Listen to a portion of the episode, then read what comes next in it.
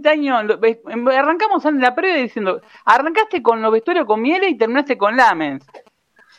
¿Cómo vale? Sí, buenas noches. Sí, arrancamos, mira, cancha de Chacarita, no me olvido más. Eh, domingo, eh, haciendo la calle, una, una, época totalmente diferente, con público visitante. Y terminé eh, en 2016 el partido con Lanús. Lamentablemente, en aquella final en el Monumental, una, una linda imagen desde la tribuna y muy triste desde lo futbolístico en la cancha. Pero sí, mucho recorrido, Partido con Chacarita, ¿qué fue el partido con que había un Spider-Man de Chacarita que se armó un tore tore que se entraron a tirar piedra? Mira, se armó lío, me acuerdo que se armó bastante lío. Sí, sí, me acuerdo que me tocó esa, yo tenía 19 años, me tocó la primera que iba y se armó una hermosa y a mí me gusta el conflicto y fui a parar ahí, así que sí, salió linda. Por primera vez salió muy lindo. los hinchas más, más grandes, la gente más grande por ahí recuerdan. Yo me acuerdo porque volaban de todos lados eh, piedrazos. Y estaba un Spider-Man, Chacarito tenía una especie de cábala, que era un Spider-Man que llevaban durante el ascenso y lo llevaron al primer partido. Y la gente de San Lorenzo lo, terminó rompiendo el Spider-Man. El tirón voló, voló una especie, en esa época, no estamos hablando de la violencia, pero en esa época voló una especie de, no sé de dónde salió, una maceta, era una maceta si no me equivoco. Y, trataban de invocarle a ver quién le rompía el Spider-Man de, de, Chacarita. Y lo pincharon, lo pincharon. De hecho, creo que Chacarita no, no debe acusar de mala suerte. Después, acá está Pana Cuervo, la gente de Devoto, le mandamos un saludo grande a la gente de Devoto, los que los primeros que armaron canciones. Ellos llevaban siempre Spider-Man. ¿eh? Pana puede dar fe que, que llevaban el Spider-Man como cámara y la San Lorenzo le reventó el Spider-Man. No, nunca, y Chacarita sí le fue, ¿no? No vamos a echar la culpa de que Chacarita vino en picada porque le pinchamos el Spider-Man, el amuleto. Pero lindo partido para arrancar. Y también lindo partido para arrancar tengo a San Lorencismo, el tipo que más sabe temas judiciales en San Lorenzo. Siempre que hay un tema judicial, me desayuno con San Lorencismo, que dentro dice, a ver, ¿con qué, a ver, ¿quién no han vangado? ¿Qué deuda se viene? ¿Qué quilombo se nos viene? A ver, muchos dicen, che, loco, no tires pálida, no tires mala noticia. Pero no es tirar mala noticia, es lo, que, es lo que pasa. A ver, son los problemas judiciales que llegan al club y que alguien nos tiene que contar. ¿Qué tal, Ali? ¿Cómo estás? Espero que se me vea bien, se conecta cada tanto, pero sí, a veces me comentan, ¿no? Eh, no voy a dejar de mirarte porque el cardiólogo me, recomienda que no te escuche más, y bueno, a veces lo entiendo porque eh, San Lorenzo es la mala noticia constante, pero es cierto lo que decís, hay que estar enterados de lo que va pasando porque San Lorenzo tiene juicio cada dos minutos, eh, es la verdad. Ahora últimamente con todo lo que está pasando ya en la actualidad, hablar de juicios es un poco redundante, ¿no? Porque es todo consecuencia de lo que ya vemos todos los días. Pero bueno, sí, siempre es bueno estar informado. Básicamente, eh, ahora lo, presento porque tenemos un abogado. Tenemos dos abogados. Hoy ese, está bueno eso. Abogado y periodista deportivo. Lo presento así. Primero periodista deportivo y segundo de recibir este abogado. Eh, muchas veces nos picanteamos las redes, porque las redes sociales está bueno. En las redes sociales todos nos agitamos, ¿viste? Eh, vos, vos, en la cancha terminamos abrazados en un gol. Es parte de la vida. Y lo, lo ha perdido el programa eh, que uno tiene una religión, cada uno tiene su filosofía. Pero que nos une a todos los que estamos acá. Somos todos enfermos de San Lorenzo. Lo presento, no hace falta ni presentarlo. Agustín, ¿cómo, le, cómo querés que, que llame Muso? ¿Muso Papa? Muso. ¿Qué tal? Buenas noches. No, no, es Musu. Después, bueno, eh, para muchos es Mozo por, porque hubo un programa de, un, de televisión que había un Muso Papa y bueno, quedó eh, pegado. Así que bueno, gracias por, por la invitación y saludos a todos. Cuando vos ves que hay un tema judicial en San Lorenzo, te voy a preguntar como abogado, más que como periodista. Em, porque muchas veces, eh, yo una de las cosas que destaco de tu canal, y me, me preguntaba uno, ¿por qué, los, por qué si, si, en algún momento se cruzaron? Porque no, yo no tengo la verdad absoluta, a ver, yo me equivoco. O sea, yo la otra vez vi el canal tuyo en vivo, previo al partido de San Lorenzo, vi la cantidad de movimiento que tenía y digo, este flaco tiene que estar manejando por lo menos el canal de YouTube de San Lorenzo, pero lo digo, a ver, no es que esté haciendo, ofreciendo que, lo hagan. Eh, y si lo hace, si le ofrecen que le paguen como se le pagan a la gente, o sea, se, paga ese trabajo, más allá que uno lo pueda hacer de corazón. Eh, veía el movimiento, gente de todos lados del mundo, siguiendo lo, lo que hacía, y lo que tiene es un mix de cosas que yo no lo tengo. Y hay que decirlo, a ver, cada uno se especializa en algo diferente, cada uno es como los nichos. Hay programas partidarios de San Lorenzo que aprovechan y hacen polideportivo. Hay programas de San Lorenzo tipo el plateísta que por ahí se hacen, llevan a los dirigentes y lo sacan al aire. Tenés programas nicho para todo en San Lorenzo, porque es un club gigante. Hoy escuchaba la lista de la cantidad de periodistas deportivos de programas partidarios que hay. De hecho, si entras a la página del club, es increíble la cantidad de medios que hay. Hay nichos para todo, pero vos agarraste y aprovechaste un nicho que no existía, que es Llegás a la gente joven, más joven que nosotros, yo, me siento viejo diciendo joven, llegás a gente menor de 20. Eh, hoy, por ejemplo, en un rato se van a estar sumando Uriel y, Santi, que son en las redes, tienen muchísimo contacto, muchísimos memes y movimientos, y te tienen arriba, ¿viste? Digo, algo tiene. Y cuando te escuchaba, veía la cantidad de comentarios que te pidan salud y todo, digo, bueno, indudablemente el boludo soy yo, que no lo sabe ver, y boludo también es San Lorenzo, que no aprovecha esa cantidad de, cosas que San Lorenzo lo puede explotar. Y te pregunto, y te pregunto como abogado, te llevo para el otro ámbito, eh, ¿qué sentís como, primero como hincha, y segundo como abogado, cuando todos los días en San Lorenzo tenés una noticia judicial? Porque parece que eh, es un boletín oficial San Lorenzo. Todos los días tenemos un problema judicial distinto. Tenemos a un embargo, a una deuda, a un juicio ¿Qué sentís como hincha como profesional? Eh, bueno, imagino que Bruno también lo debe ver, que al entender es mucho más preocupante. Es como el médico cuando sabe que un familiar está enfermo y entiende mucho más la gravedad de la enfermedad. La situación de San Lorenzo, para mí, rosa lo terminal. Si no fuera un club de fútbol con el lobby político y los pocos contactos que le siguen quedando a Tinelli, estaría rumbo a una quiebra casi inevitable a lo que fue en su momento Racing porque hay una ecuación muy sencilla, no tiene San Lorenzo el dinero para pagar sus deudas, su activo no puede cubrir su pasivo, entonces eh, lo mínimo que se espera de aquí a un futuro cercano es un concurso de acreedores, eh, entendiendo que para los clubes, si bien no debería ser así, la ley es bastante más laxa y un poquito más de piedad, porque insisto, si fuera una empresa normal, San Lorenzo ya estaría completamente quebrado, liquidado y a otra historia. Es que este es un buen punto recién. Vos lo decís como profesional. O sea, cuando vos lo lees, lo lees como profesional, no como hincha. A muchas veces dicen, no, ¿por qué tiran? Porque la mayoría de lo que opinamos, eh, de distintos. Ah, yo opino de, comunicación, no puedo opinar de marketing, porque es lo que estudié. Y trabajo, trabajo de eso. Ahora, cuando yo lo veo, cuando los comentarios que emite mucha gente, lo hablo del, del lado profesional. Santi, el otro día hablaba de Santi Quiro hablaba del tema porque es contador, a ver, y la gente piensa que es por maldad, a ver, eh, yo no Santi San Lorenzo, no, hermano, somos, a ver, es como el médico que te tiene que dar la noticia, bien lo dijiste vos, el médico que te tiene que dar la noticia y la verdad que quiere que te mienta, que te diga que vas a tener cinco años de vida cuando la realidad te está marcando que no vas a llegar un año porque estás hecho pelota. Y no es porque queramos, ah, no, y, y esto es un programa político de San Lorenzo. A ver, San Lorenzo es políticamente de siempre fue un club político. Ahora, convengamos que pasan cosas que no son normales y son bizarras. Todos los días nos dan de comer eh, y creo que mm, el daño no lo hace ni, ni eh, Agustín, ni San Lorencismo, ni los, youtubers, como le pusieron, en, lo dicen despectivamente un pelotudo que está en el cicloneta, el boludo de Domínguez, eh, que vaya, a ver, paradoja del destino, termina en YouTube y hoy su programa tiene más, más escucha la gente que lo escucha lo escucha para putearlo. Pero, a ver, vino mal, termina escuchando que hablen. Bien o mal, pero que hablen.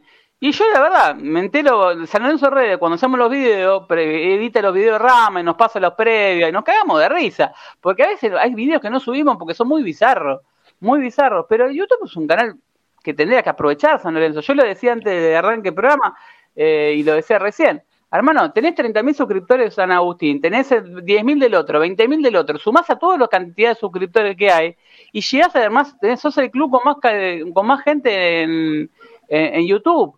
Y de real, San Lorenzo el problema que tiene que están diversificados.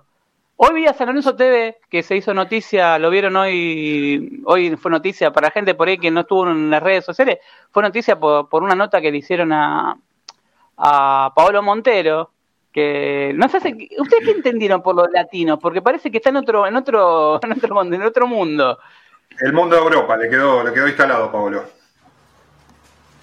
a ver, yo creo que en todos los países del mundo, si vas a Burkina Faso y no ganas tres partidos, te, va, que te cuelgan de las pelotas. De hecho, hace poquito pasó en Croacia, en Zagreb, que los hinchas entraron al campo de juego y agredieron a los jugadores por no ganar. En Francia pasó. A ver, no hace, ¿qué latino? Eso es una forma despectiva. Vendió humo. De hecho, Higuaín se fue a Estados Unidos a buscar tranquilidad y lo están puteando en chino porque juega mal. Así que no creo que haya un lugar del mundo, como vos decís, eh, en el que se tolere la derrota. Entonces me parece que fue una simple vendida de humo para comprarse la gente y, le salió mal. Yo lo, veo completamente ido a Montero, como lo veía a Dabove, como lo vi en su momento a Soso, y me preocupa que todos los técnicos de San Lorenzo viven otra irrealidad y están siempre fuera de contexto. No, hay algo que es real, perdón, ¿eh? ¿eh? hay algo que es real y que nadie puede negar, a ver, la trayectoria de, Montero como jugador, ¿sí? Más allá de que tuvo un paso muy corto por San Lorenzo y quizá uno lo quiere llevar como bandera en su momento porque venía a representar algo internacional que en ese, en ese momento a San Lorenzo le venía bien. Pero no, parece que no tiene conciencia de lo que es San Lorenzo hoy. O que nadie se le acerca y le cuenta y le dice que tenga cuidado con lo que declare porque el momento San es, es picante, es explosivo. Cualquier declaración que no esté ni cercana a la realidad va a generar polémica. Y hoy la situación, eh, por más de que alguno la quiera disfrazar, que tres victorias, cuatro derrotas y tres empates sean una campaña acorde a la historia de San Lorenzo, que está muy lejos de ser lo que la gran mayoría del hincha y de la gente en la calle quiere, parece que está perdido. Y ahí no le, nadie lo está acompañando. Ni desde prensa, porque ahí tiene que haber un trabajo de prensa quizá lo suma lo que estaba diciendo vos, toda, toda esa imagen de YouTube. San eso está mal manejado en, muchísimas áreas, ¿sí? Pero acá no lo están rodeando, no lo saben rodear, no lo saben aconsejar, y creo que es el momento de que si quieren o intentan cambiar un poco la imagen, hay que llevarlo y explicarle cómo es la situación. La comunicación eh, en San Lorenzo. Ah, sí, perdón, perdón. No, no, sí, sí, Agustín a Pablo que algo sabe de medio. Lo, lo, referido a lo que dijeron ustedes dos, la comunicación en San Lorenzo es lamentable, eh, pareciera ser que no hay nadie adentro que tenga una mínima idea, porque hay muchos problemas que tiene San Lorenzo que salen desde el mismo club, desde el CM del Twitter, que por ganarle a los pibes de Boca se agrandó y ahora todo el mundo nos carga por esa publicación de un besito y a dormir, hasta el entrenador diciendo cosas que van a generar más problemas que soluciones. Insisto, tenemos muchos problemas que salen desde adentro nuestro. Quizás si hubiera una persona que sepa filtrar y que les ayude a declarar mejor a los jugadores, como Di Santo, como Vita, que cada vez que hablan mean afuera del tarro, insisto que debería haber una persona adentro para más o menos guiarles y decirle, vamos para acá, no digan esto, decí esto. Pero, Pablo, a ver, Pablo lo, debe saber bien. San Lorenzo hace mucho tiempo que escuchás a todos los dirigentes y dice, tenemos un problema en la forma comunicacional. Lo escuchás a Mastro Simone, sale en el plateísta, tenemos un problema con la comunicación. Lamen, tenemos un problema con la comunicación. De hecho, en su momento hasta llegaron a sacar una revista, me acuerdo, para tratar de, mejorar lo que era la comunicación. Se sacó una revista oficial, eh, que no me pareció una mala idea. Ahora, después eh, era ah, Felices con Viaggio, era bizarra ya la revista, tenía matices que yo no las podía llegar a entender, porque ya una cosa es una revista oficial del club y otra cosa es que parecía la CRG, ¿viste? Mensajes encriptados que tenía que enganchar. Eh, y, el, Felices con Viaggio creo que fue el sumo de los sumos. Ahora, yo te pregunto, Pablo, como profesional de los medios, eh, a ver, hablamos del problema de comunicación del 2014, 2013, cuando ellos asumen el 2012. Eh, hubo problema de comunicación cuando Tito Carotti se va de la reserva de San Lorenzo, nadie explica por qué se va cuando era el tipo que había hecho una campañón con la reserva, con Contreras, Correa, Navarro, Catalán. Una, creo que la última, mejor, la mejor camada que sacó la reserva, más allá de que llegaron o no llegaron. Tito Carotti había salido campeón en sexta y después salió en la reserva y fue el que le dio el pase a Pixi de Correa, Navarro y esa camada, pero que hizo la transición o sea, que los puso los pibes en fila, que lo amaban, por el, viejo Carotti lo amaban.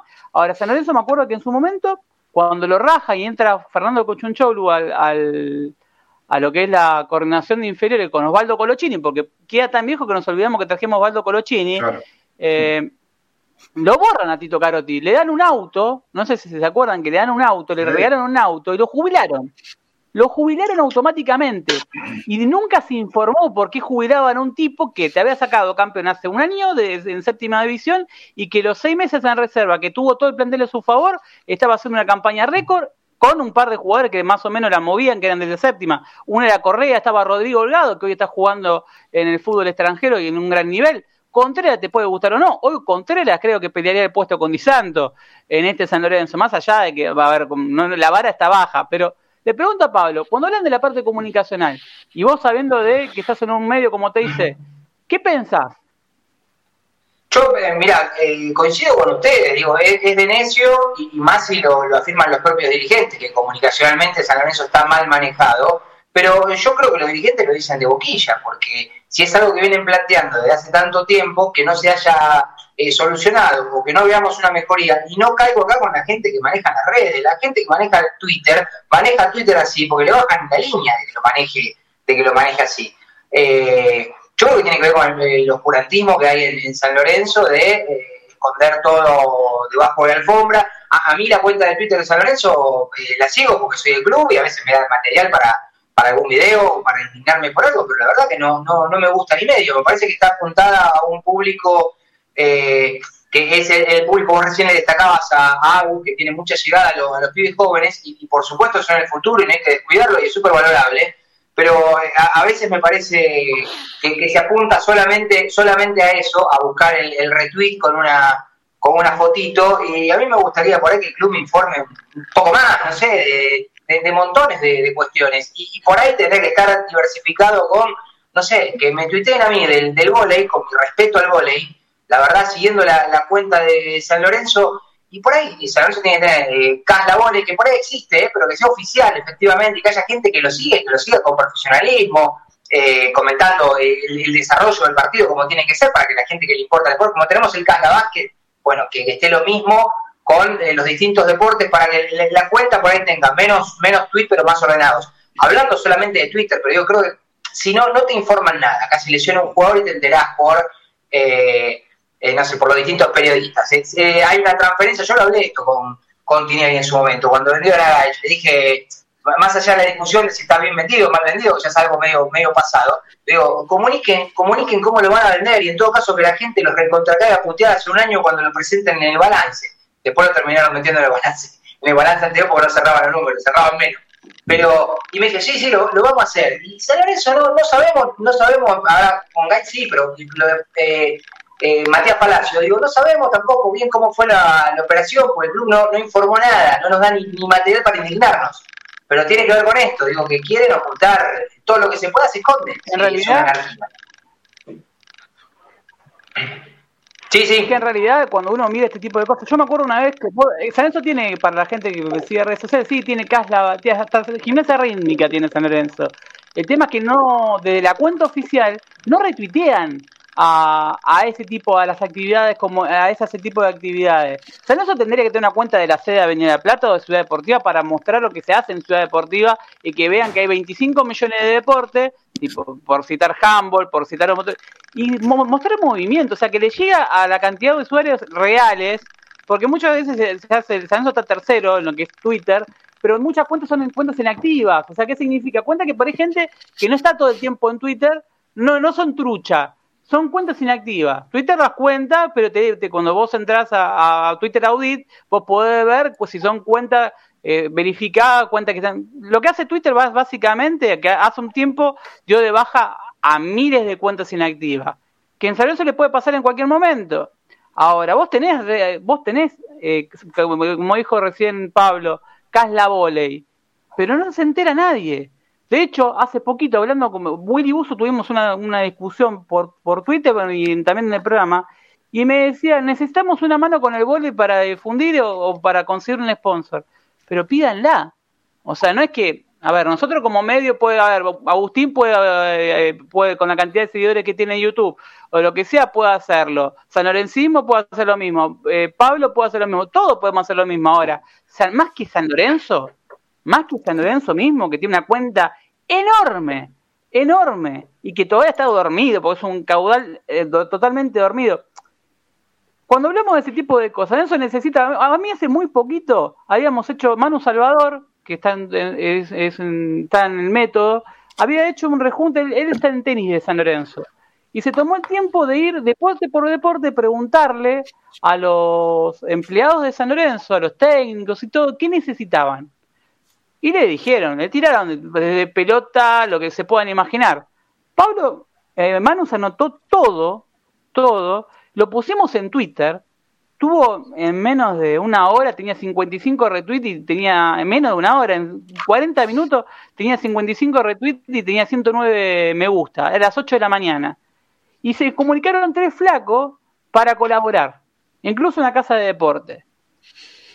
A todo esto, me escribe Manu y me dice, che, para, el técnico de una disciplina, no lo voy a decir cuál disciplina, el gerente de San Lorenzo en ese momento, de, pues tenía el gerente de todo, ya no sé cuál gerente de, de, de todo lo que había, fue que se comunicó, amenaza a uno de los técnicos de, de las inferiores de, los deportes de San Lorenzo de que no pida nada, que no, que no mangue nada, que se iba a ocupar él. Tres semanas más tarde era uno de los despedidos por, por esta dirigencia, era uno de los, que se, los primeros que se fue. Entonces es muy difícil, porque muchos dicen, che, ustedes no hacen nada, la palabra más fácil es esa. ¿Y ustedes qué hacen? No sé si le pasa a Pablo, le pasa... ¿Y ustedes qué hacen aparte de hablar en YouTube y, comunicar lo que pasa en San Lorenzo? ¿Qué le contestarían cuando ustedes, ustedes qué hacen? Porque hacen algo muy importante, comunicar lo que no hace San Lorenzo. Sí, ahí, te dejo Nosotros hablamos, digo yo, de mi lugar primero como hincha, después como periodista y por ahí mostrando una campana distinta a la que suena en, los grandes medios nacionales. Y aparte creo que la, función que hacemos también, bueno, con, con Bruno, que lo suma acá, es eh, visibilizar la problemática de San Lorenzo para sus propios hinchas y para los de afuera, digo, eh, y, darle material a la gente que es consumista y Sport, yo laburo en Sport, pero vos tenés tres, programas al hilo de Teis Sport y por ahí tenés tres minutos de San Lorenzo si es que hay quilombo si no directamente no hay, no aire. Entonces, bueno, e, esa es nuestra función hoy, no tenemos que ocuparnos de nada más. Y con respecto a lo que decís vos, a mí me, da mucha tristeza y hasta bronca, y, destaco a la gente que lo hace, digo, los, que van y pintan un quincho o una parrilla, está bien porque lo hacen por amor al club, no juzgo a ellos. Pero el, club del que yo soy hincha, que yo quiero, está muy lejos de eh, necesitar la mano de eh, los, propios hinchas para que vayan a, a pintar o cortar el pasto, que es lo que hicieron últimamente en la ciudad deportiva. Pero dale, pero a todos. Eh, cuando ven este tipo de cosas, por ejemplo, porque no es menospreciando a la gente de las peñas de Wilde o a las peñas.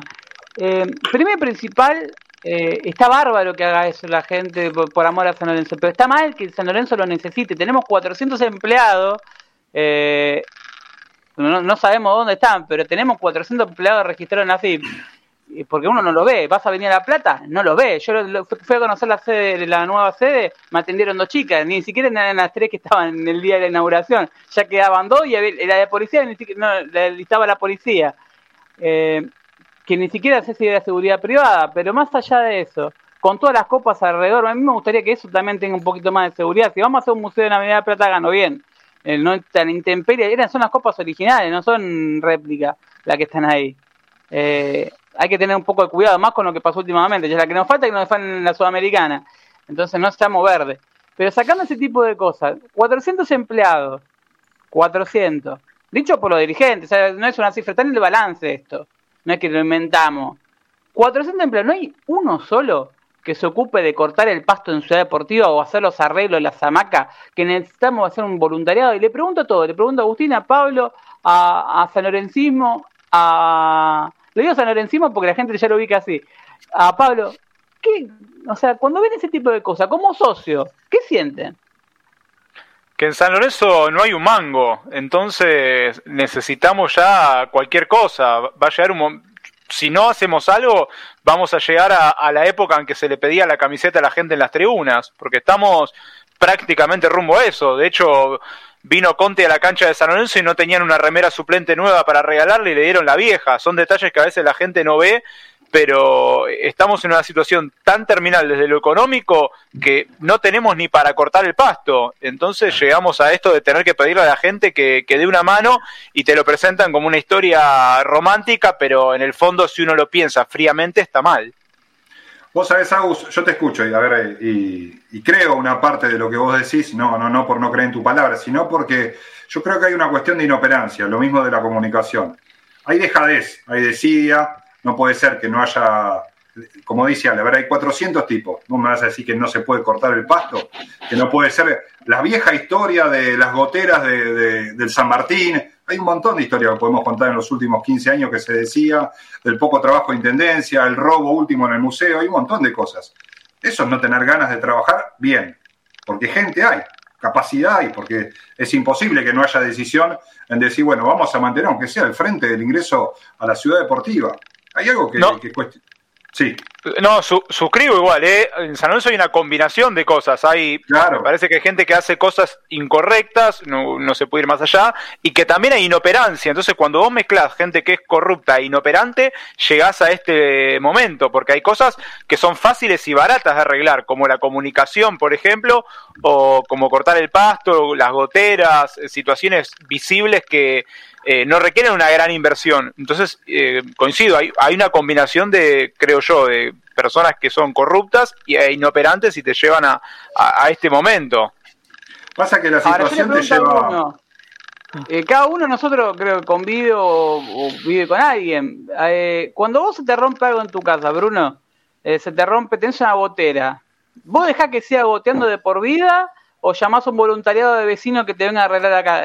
Pero vamos a poner un ejemplo tonto, pero a ver, ¿lo arreglás vos? ¿Esperás hasta que te siga goteando, que, te, se te inunde la, casa, que te entre el agua por todos lados? ¿O, o tomás la decisión de, arreglarlo vos o contratar a alguien para que lo arregle? Mirá, si tengo la plata para pagarle a Augusto Batalla, para firmarle a Zapata por un contrato como que tenía Braguieri eh, y todas esas cosas, sí, tengo la plata también para hacer lo necesario y básico para el club suscribo a todo lo que dicen. Hay una desidia tan grande en San Lorenzo que básicamente les da lo mismo. El club lo tienen totalmente abandonados. Y voy a decir algo que es lo que yo creo. Para mí están en San Lorenzo solamente para recuperar mutuos, no estaban para otra cosa. Entonces, creo que la imagen del club les da igual. Eh, entonces, siento que eh, más profundo es que necesitamos elecciones, gente nueva, no sé quién, la verdad, no sé quién. Eh, me gustaría un frente unificado y que todas estas cosas las vea y que trabaje mucho en la imagen del club porque es lo que te termina trayendo masa societaria, gente que se quiera asociar y tenga ganas de asociarse a San Lorenzo. Eh, a mí, eh, algo que me preguntabas antes de qué no decían la gente, a mí la gente me dice mucho, ¿por qué vos, Agustín, Pablo, no hacen nada? Se quedan callados, me lo dicen mucho eso, ¿eh? Yo estoy hace tres meses, por ejemplo, pero por más que estén hace diez años, lo que tienen que hacer algo es la política. Y la política se tiene que mover en función de esto. Tienen mucho para trabajar la oposición. O sea, somos la voz de lo que está pasando, todos nosotros. Entonces, eh, me parece que es momento de presentar propuestas y mejorar la imagen del club. Hoy justamente lo hablaba en un video que es lo que más necesita San Lorenzo, pero por un montón de cosas que te puede traer a futuro buenas. Hoy por hoy, San Lorenzo es la decadencia total, es la decadencia absoluta. Es que, bien lo dijiste, están recuperando los mutuos y todos lo sabemos. O sea, eh, cuando lo leo a, Freyman, por ejemplo, que ahora, ahora sale a hablar, no habló durante todos estos años en San Lorenzo, la única vez que había hablado fue cuando filtró el contrato de Migrore. ¿Se acuerdan que hace un par de años ah. se, había dado esa particularidad? Y ahora lo veo que habla, que agarró la Twitter y está, pero retuitero y me encanta leerle los me gusta, a qué le pone me gusta. Y se, se habla mucho de, no, hay que ponerle el pecho en este momento. Y leí un comentario que antes no se podía hacer. Perdóname, yo le pregunto a cualquiera de ustedes, a cualquier ser racional, si vos estás, ponele que vos formara, vamos a hacer de cuenta que Agustín, o Pablo, o Bruno, o, el otro, o el otro Pablo, o yo mismo, estuviera en San Lorenzo siglo XXI y se fuera vocal, ¿no? Ahora, el presidente en funciones, que en su momento era Tinelli, decide que yo no puedo participar, no puedo hacer nada en San Lorenzo. ¿Qué haría cada uno de ustedes si, si no, lo dejan trabajar, como dicen, dicen ellos? No se podía trabajar. Yo creo que daría un paso al costado. No sé, ustedes.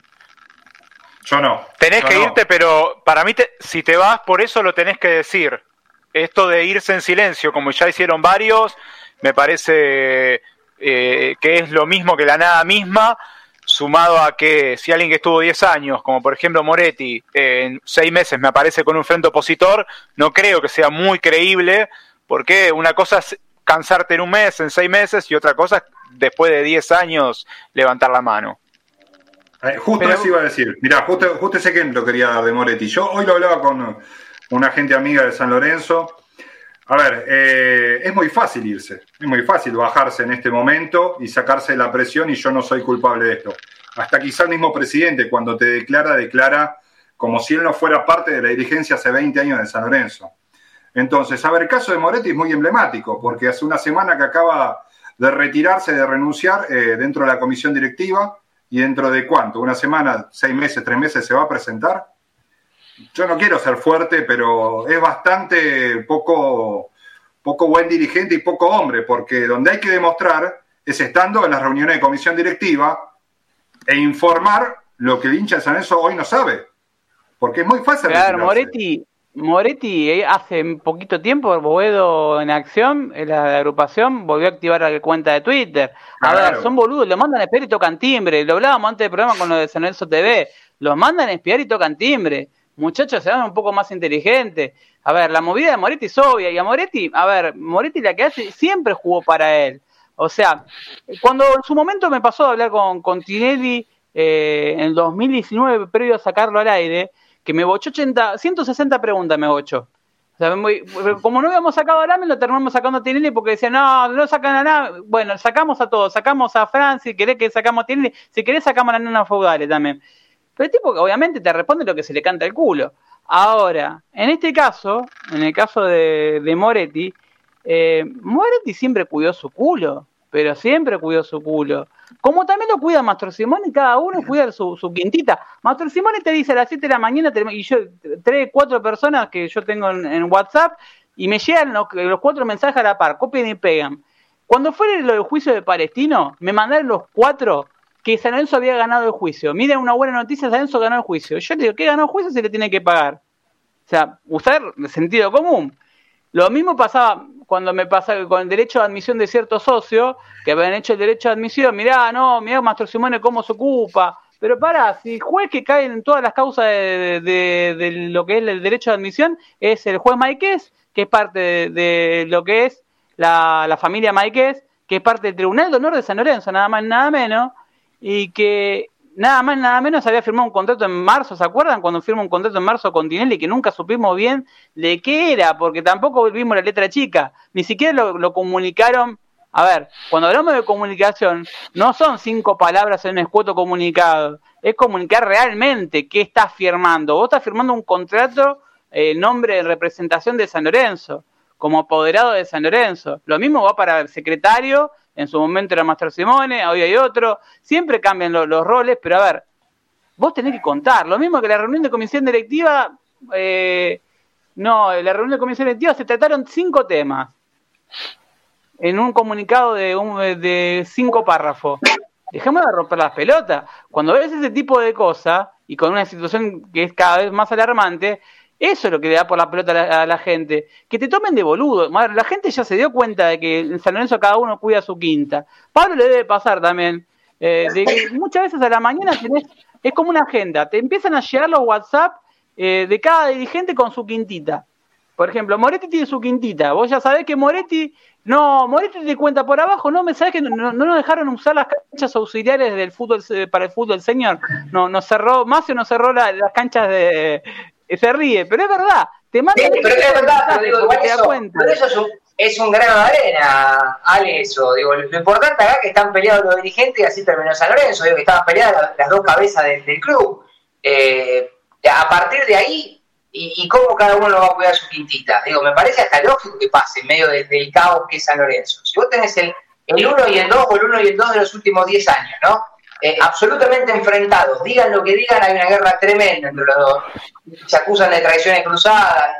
Ya está, todo lo que venga eh, de regalo. Está bien, pero si vos querés generar una nueva, una nueva dirigencia, ¿sí? Si vos, el socio busca una cara nueva, renovar todo esto, esto sale por la historia de, Moretti, de que acaba de, de salir eh, para mí era necesario que se quede, que pelee desde adentro, que trate de construir una nueva imagen y que en todo caso se banque la situación sentado en las reuniones de comisión directiva, como le pasa a Francis hace ocho años, que nadie le dirige la situación, que no le dan acceso a los balances. Después te puede gustar, no te puede gustar la forma, pero es difícil ser hoy oposición, porque no tenés posibilidad. Entonces, yo quería eso, yo por lo menos pretendo eso, que el que es dirigente hoy, que conoce la interna, y si se baja, no, quédate ahí, bancátela, presentate, luchala y da información para el tipo que está de afuera, que es el socio, que es el que necesita la realidad. Yo ahí, ahí con, vos, me parece que, el que cree que no puede aportar más nada, eh, que, salte del barco ahora, sea Moretti o, el que sea, digo. Eh, ya está, digo, yo, y yo soy crítico de, Marcelo Moretti porque, eh, lógicamente, levantaba la mano, como decimos siempre, en la reunión de comisión directiva. Pero si él se da cuenta, a mí me consta que es un tipo que sabe de fútbol, si él se da cuenta que no, le deja no le dejan meter un bocado, digo, que todo, todo lo que lo que él pretende, porque también me contó de varios nombres que acercó y, no, después le dan siempre por otro lado. Y está bien, flaco, por portazo puede estar dos años más diciendo a todos que sí, pues después se, entierran todos juntos, digo, al, fondo del mar, bueno, si podés salir, pues todavía me parece que dentro del oficialismo Moretti es de, los pocos, o, tal vez casi el único, que tiene una mirada en, el hincha, si bien está medio equilibrado, porque la gente le reconoce, que trabaja a los Romero, que trató de que se queden, de que estén bien, digo, algunas cuestiones. Eh, pero bueno, si no, no tiene nada más que hacer ahora, para mí está bien. Te preguntan, te preguntan puntualmente, ¿cuál es la función de Moretti? Hablo de Moretti, por, a ver, no es por... Moretti puede ser Mastro Simone, puede ser Lavillé, puede ser Freiman, puede ser cualquiera. Si le preguntan a cualquiera de ustedes, a cualquiera de los socios de San Lorenzo, ¿qué función cumple Moretti? ¿Qué función cumple Mastro Simone? Pero real, ¿qué hace? no, no, no, no, sé las de todos, no sé las de todos. Moretti, Moretti maneja Monetti maneja el, el torneo de socios del club, que funciona bien, maneja el senior, que funciona bien, y después es parte del consejo de fútbol, que a mí me parece de una manera medio decorativa, porque no, mucha pelota no le dieron. Bueno, pero cada uno de ellos representa un, dirigente más arriba. Sí. eso es verdad. Digo, Tenés, para, Master Simón es la parte judicial. Claro. Mastro Simone, el que tiene firma, para la gente que no sabe, fue secretario, y ser secretario en San Lorenzo es tan importante como ser presidente. Eh, el que tenía firma, el que ponía los ganchos. Eh, es literal. Los ganchos y con todos los contratos que creemos que no se podían pagar, que ninguno de nosotros hubiese pagado, pero ni en pedo, en ningún lado, eh, todos esos contratos los firmó Mastro Simone. Sí, secretario, en cualquier lugar. a la larga, puede ser negativo, ¿no? Obviamente, en lo personal, a la larga. Y si uno agarra los cheques de ahora de San Lorenzo, el otro estábamos viéndolo en, el grupo de método, con los contadores, tenemos a Belén Canseco Roa y teníamos, eh, tenemos a Santi, estamos cruzando los cheques y viendo quién firma. Hoy San Lorenzo tiene dos firmantes que siguen firmando hasta el día de hoy. Pero lo que me llama la atención es que están de licencia y que uno eh, se apartó. Uno es Mañas, que hoy Mañas es vocal de San Lorenzo, cumple otro rol, no está más como tesorero en San Lorenzo. El tesorero es Charlie Rosales, que no sabemos dónde está. Creo que le tenemos que aplaudir como la playa para ¿a dónde está Charlie Rosales? Eh, que un tipo que fundió, que tiene 4.000 familias en la calle, es el, es el tesorero del club que amamos, una cosa que es más o menos como que ya no te esté manejando el club. Eh, pero sacando la, chicana, lo que sea, eh, vos tenés los dos firmantes de hoy o sea, que te firman los cheques de San Lorenzo, que levantó un par de cheques la última semana porque cobró por adelantado los derechos de estática de Abdo. La famosa. Abdo sigue estando en San Lorenzo, nunca se fue. Abdo está, nunca se fue. Eh, lo que hicieron son Tinelli, que firmó cheque hasta la semana pasada, y Maña. Son los dos firmantes. Pero, ¿qué pasa con esto? Yo me pregunto, y está en el conocimiento que tenemos en San Lorenzo, ¿Tinelli puede firmar cheques siendo un presidente en licencia? O sea, desconozco, pues justamente desconozco parte judicial, por eso por ahí le pregunto a, Pablo, a cualquiera de los dos Pablo o a San Lorenzo, ¿puede hacerlo? Un tipo que está de licencia, firmar los cheques como, como autoridad de club, ¿no tiene un reemplazante natural? ¿No tendría que firmar al recibidor? Yo, la verdad, en, esto desconozco, se me ocurre que no, no debería poder, pero no, no, no estoy seguro. O la, renuncia, vamos. Vos, eh, Aus, ¿Tenés idea? El tema es que nosotros sabemos que él no está en el día a día, pero lo que creo que nadie tuvo en la mano es la licencia oficial.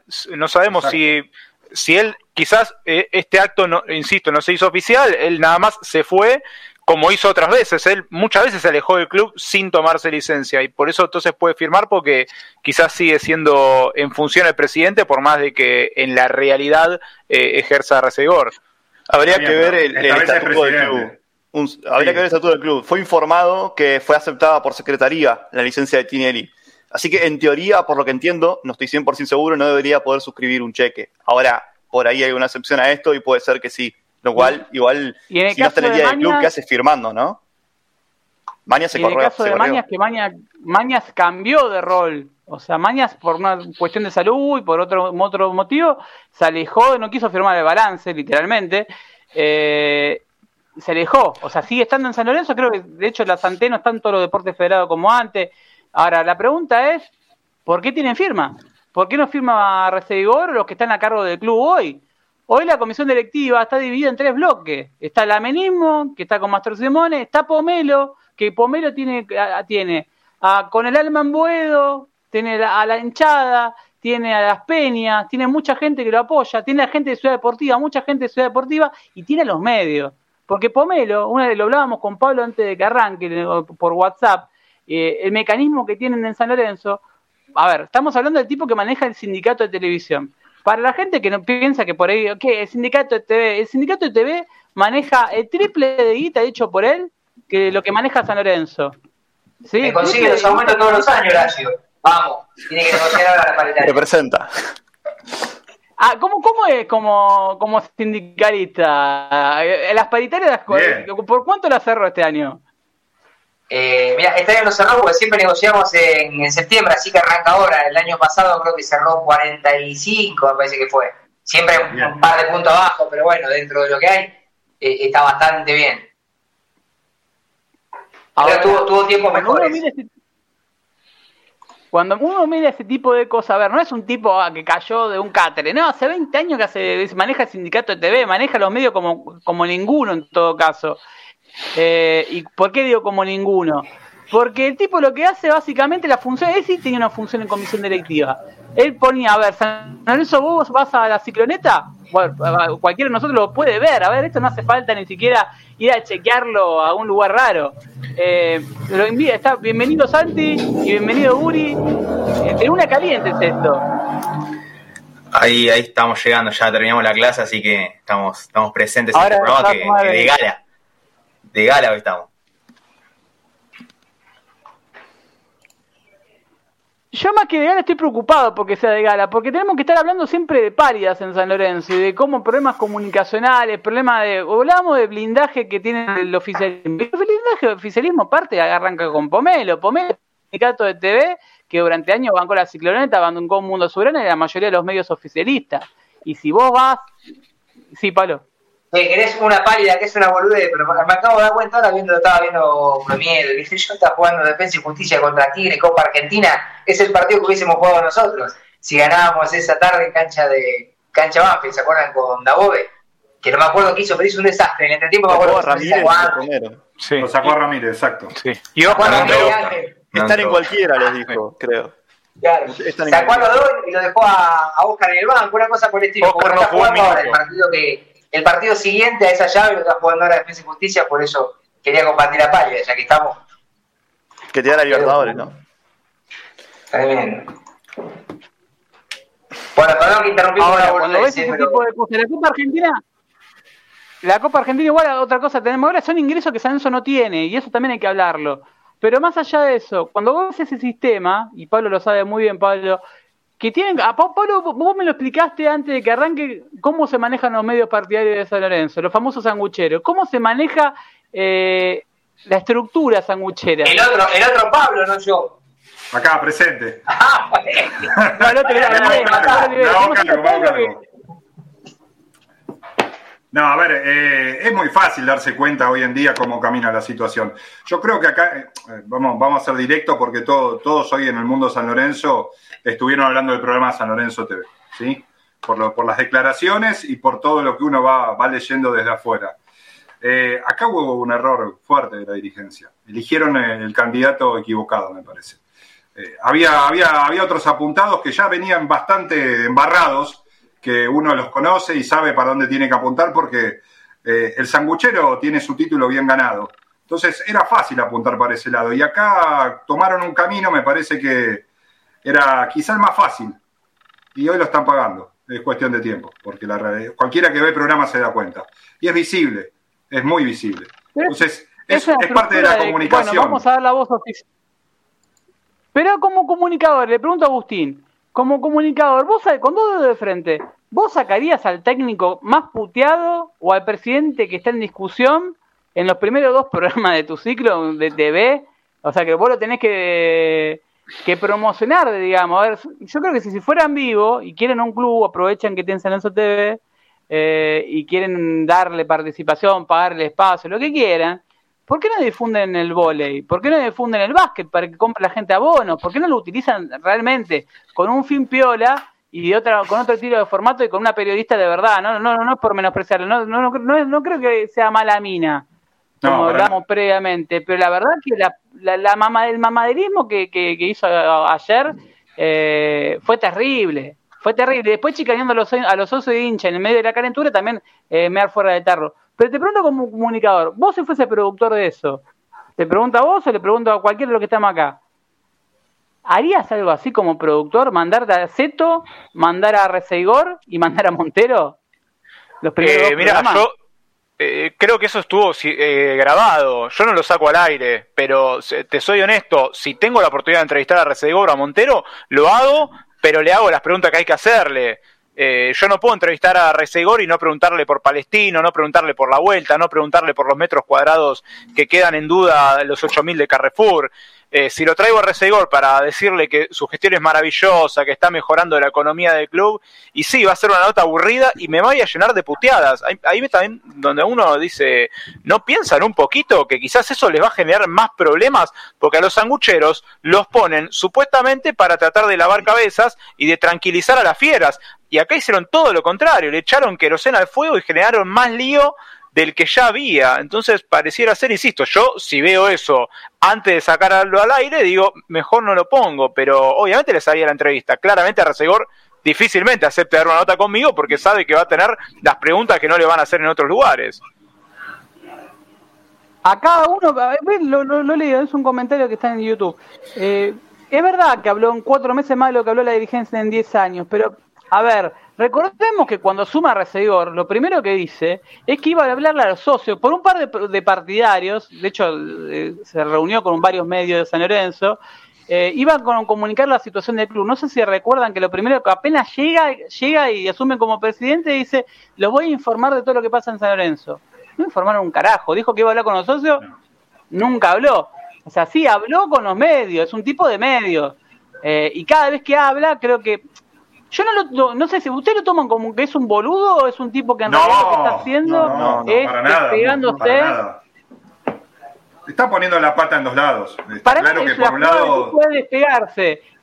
Sí, pero con cuidado, ¿eh? ojo, con cuidado. Sabe que si se tiene que despegar y salir en soledad, no le va a alcanzar. Tiene que ir de a poquito. Me parece que está haciendo un trabajo, como decías vos hace un ratito, tiene, tiene gente dentro de la ciudad deportiva, tiene gente en la tribuna, tiene gente en Peñas, está, construyendo su espacio. Y esto que estamos viendo de San Lorenzo TV es la demostración. Hmm. Está jugando el piloto de tormenta. La culpa es de Tinelli. Yo vine acá a salvar a San Lorenzo. No tengo nada que ver con lo que pasó antes. Y lo peor de todo es que hay gente que lo cree. Pero el plan es muy, es muy, yo lo miro de afuera por ahí porque ya es mal, mal pensado. Pero es muy obvio. Puso a Faba en Teis Sport, un tipo que trabaja en Salsay es hombre de R6 hace mucho tiempo, dicho por él, trabaja para el y hasta los torneos en Moreno. Eh, tiene la banca de la hinchada, recordemos que la hinchada, eh, me acuerdo, eh, las papeleras, no las papeleras, la banda de Pomelo, que estaba por todos lados, cada vez que desplegábamos los telones a la banda de Pomelo, y uno sabe que tiene el apoyo de la hinchada. Tenés la hinchada, tenés la gente de Ciudad Deportiva, porque la gente de Ciudad Deportiva, por ejemplo, el futsal, sé que colaboraba en futsal, sé que colaboraba en mucho deporte con Guita, eh, más allá de que no estoy a favor de que ese tipo de funcionamiento de club, de donaciones, ese tipo de cosas, que San Lorenzo debería, con lo que genera, debería generar muchísimo más ingresos que lo genera. Eh, solamente este, este semestre vamos a contar con 10 millones de pesos que acercó Torrico como sponsor, una, cosa que solamente pasa en San Lorenzo, ¿no? Pero que eso lo podemos estar hablando los ingresos de San Lorenzo son, son no, no sé si reírnos o llorar, pero el tipo ponerle tiene la gente de Ciudad Deportiva y es un tipo con mucha política en San Lorenzo. Recordemos que se postuló para presidente, eh, con estuvo en el 2004, en el 2010 con él y con la gente de Miele, eh, que mucha gente me salió a matar en su momento porque conté que se reunió con Miele. Sí, se reunió con Miele, dicho por el mismo Miele. Y también se reunió con Abdo. ¿Por qué? Porque los conoce. No es que, ah, no, estamos militando la vuelta de Miele, no. Se reunió porque necesitaban guita. De hecho, Mieles, y estuvo en el programa de Benigni, le mandamos un saludo al cirujano, que agarra y salta, salta en el programa de Benigni y dice, eh, no, creo que esto se soluciona, yo no necesito el carnet para funcionar. Y no fue una promonota, fue una nota hablada, porque el tipo en su momento cuando hablaba, eh, te dabas cuenta de que había estado, dijo, me reuní, se necesita gente como, como Abdo. A ver, no es lo que comparta yo, es lo que dijo él. Y es lo que hablaron entre los dirigentes, necesitaban gente con guita. A ver, gente para tapar el día a día, porque San Lorenzo no para de perder guita. Ahora, no hay plata. No hay plata y lo dice el presidente en el día a día. Dividido. ¿Y cuál sería la solución? Porque nosotros estamos acostumbrados a los mecenas de turno. O sea, vos bien, eh, Agustín, dijiste al arranque del programa, eh, y también lo dijo Santi en uno de los últimos programas, de que la gente votó a Tinelli por lo que, a ver, si te postulás para presidente, ¿cuál es el razonamiento de la mayoría de la gente? Me incluyo. Si te postulás para esta vez, si te postulás para presidente, no va a ser tan boludo de, de inmolarse como se lo está haciendo. Nadie pensó en su sano juicio que iba a ser la estupidez que está haciendo. Creo que si se pones el, nombre en la lista, lo que menos vas a pensar es este, este ya tiene algo, algo tiene arreglado. Ah, es un garca, ya sabemos que es un garca, es un ladri, llamarlo lo que vos quieras, pero no va a ser tan boludo poner la cara de como presidente eh, si se la va a mandar. Se la recontra mandó. O sea, no sé si es por, impunidad o por pelotudos, o creo que sobrevaloramos la inteligencia de Tinelli.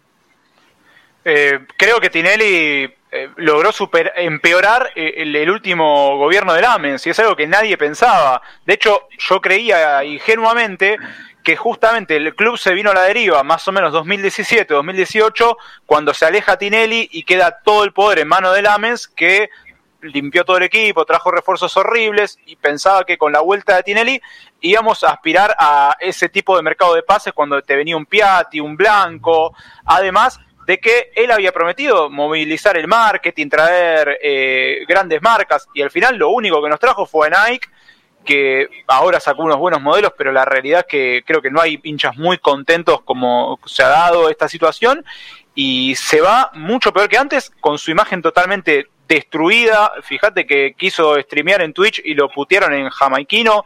Tuvo que poner mil millones de controladores y hay muchas palabras que ni se pueden usar. Eh, en su programa le va mal. Lo que toca es un desastre. Entonces eh, destruyó su imagen. Creo yo, todo esto tiene que ver con su intento de entrar en la política. Me parece que, que fue un golpe de gracia que le salió muy caro. Bruno, cuando vos fuiste a votar en las últimas elecciones en San Lorenzo, le mismo le preguntas a Santi, eh, cuando fueron a votar, ¿qué pensaban cuando se postuló Tinelli? ¿Qué pensamiento tenían? Pero no, no esto no es ni, para jugar ni para nada, esto es solamente como hincha. ¿Qué pensaron cuando se postuló? A ver, yo no voté a Tinelli, pero en ese momento yo tenía muy, justamente no voté porque tenía muy en mente todo lo que hizo en 2008, que nos llevó al 2012, por más que se quiera separar. Eh, el problema con Tinelli, eh, justamente, es todos los contratos que firmó, cómo lo dejó yo. Ale, escuché muchas veces sacar el método, cuando no participaba todavía, que, pudo conversar con vos, Tinelli o no sé con quién fue, y él decía que no vació a San Lorenzo, que no se puede decir eso porque él puso plata. Hay que avisarle a Tinelli que él, que una forma de vaciamiento es firmar contratos imposibles, traer la cantidad de gerentes que trajo, eh, comprometer al club como lo comprometió. Eso es una forma muy grande de vaciamiento de San Lorenzo.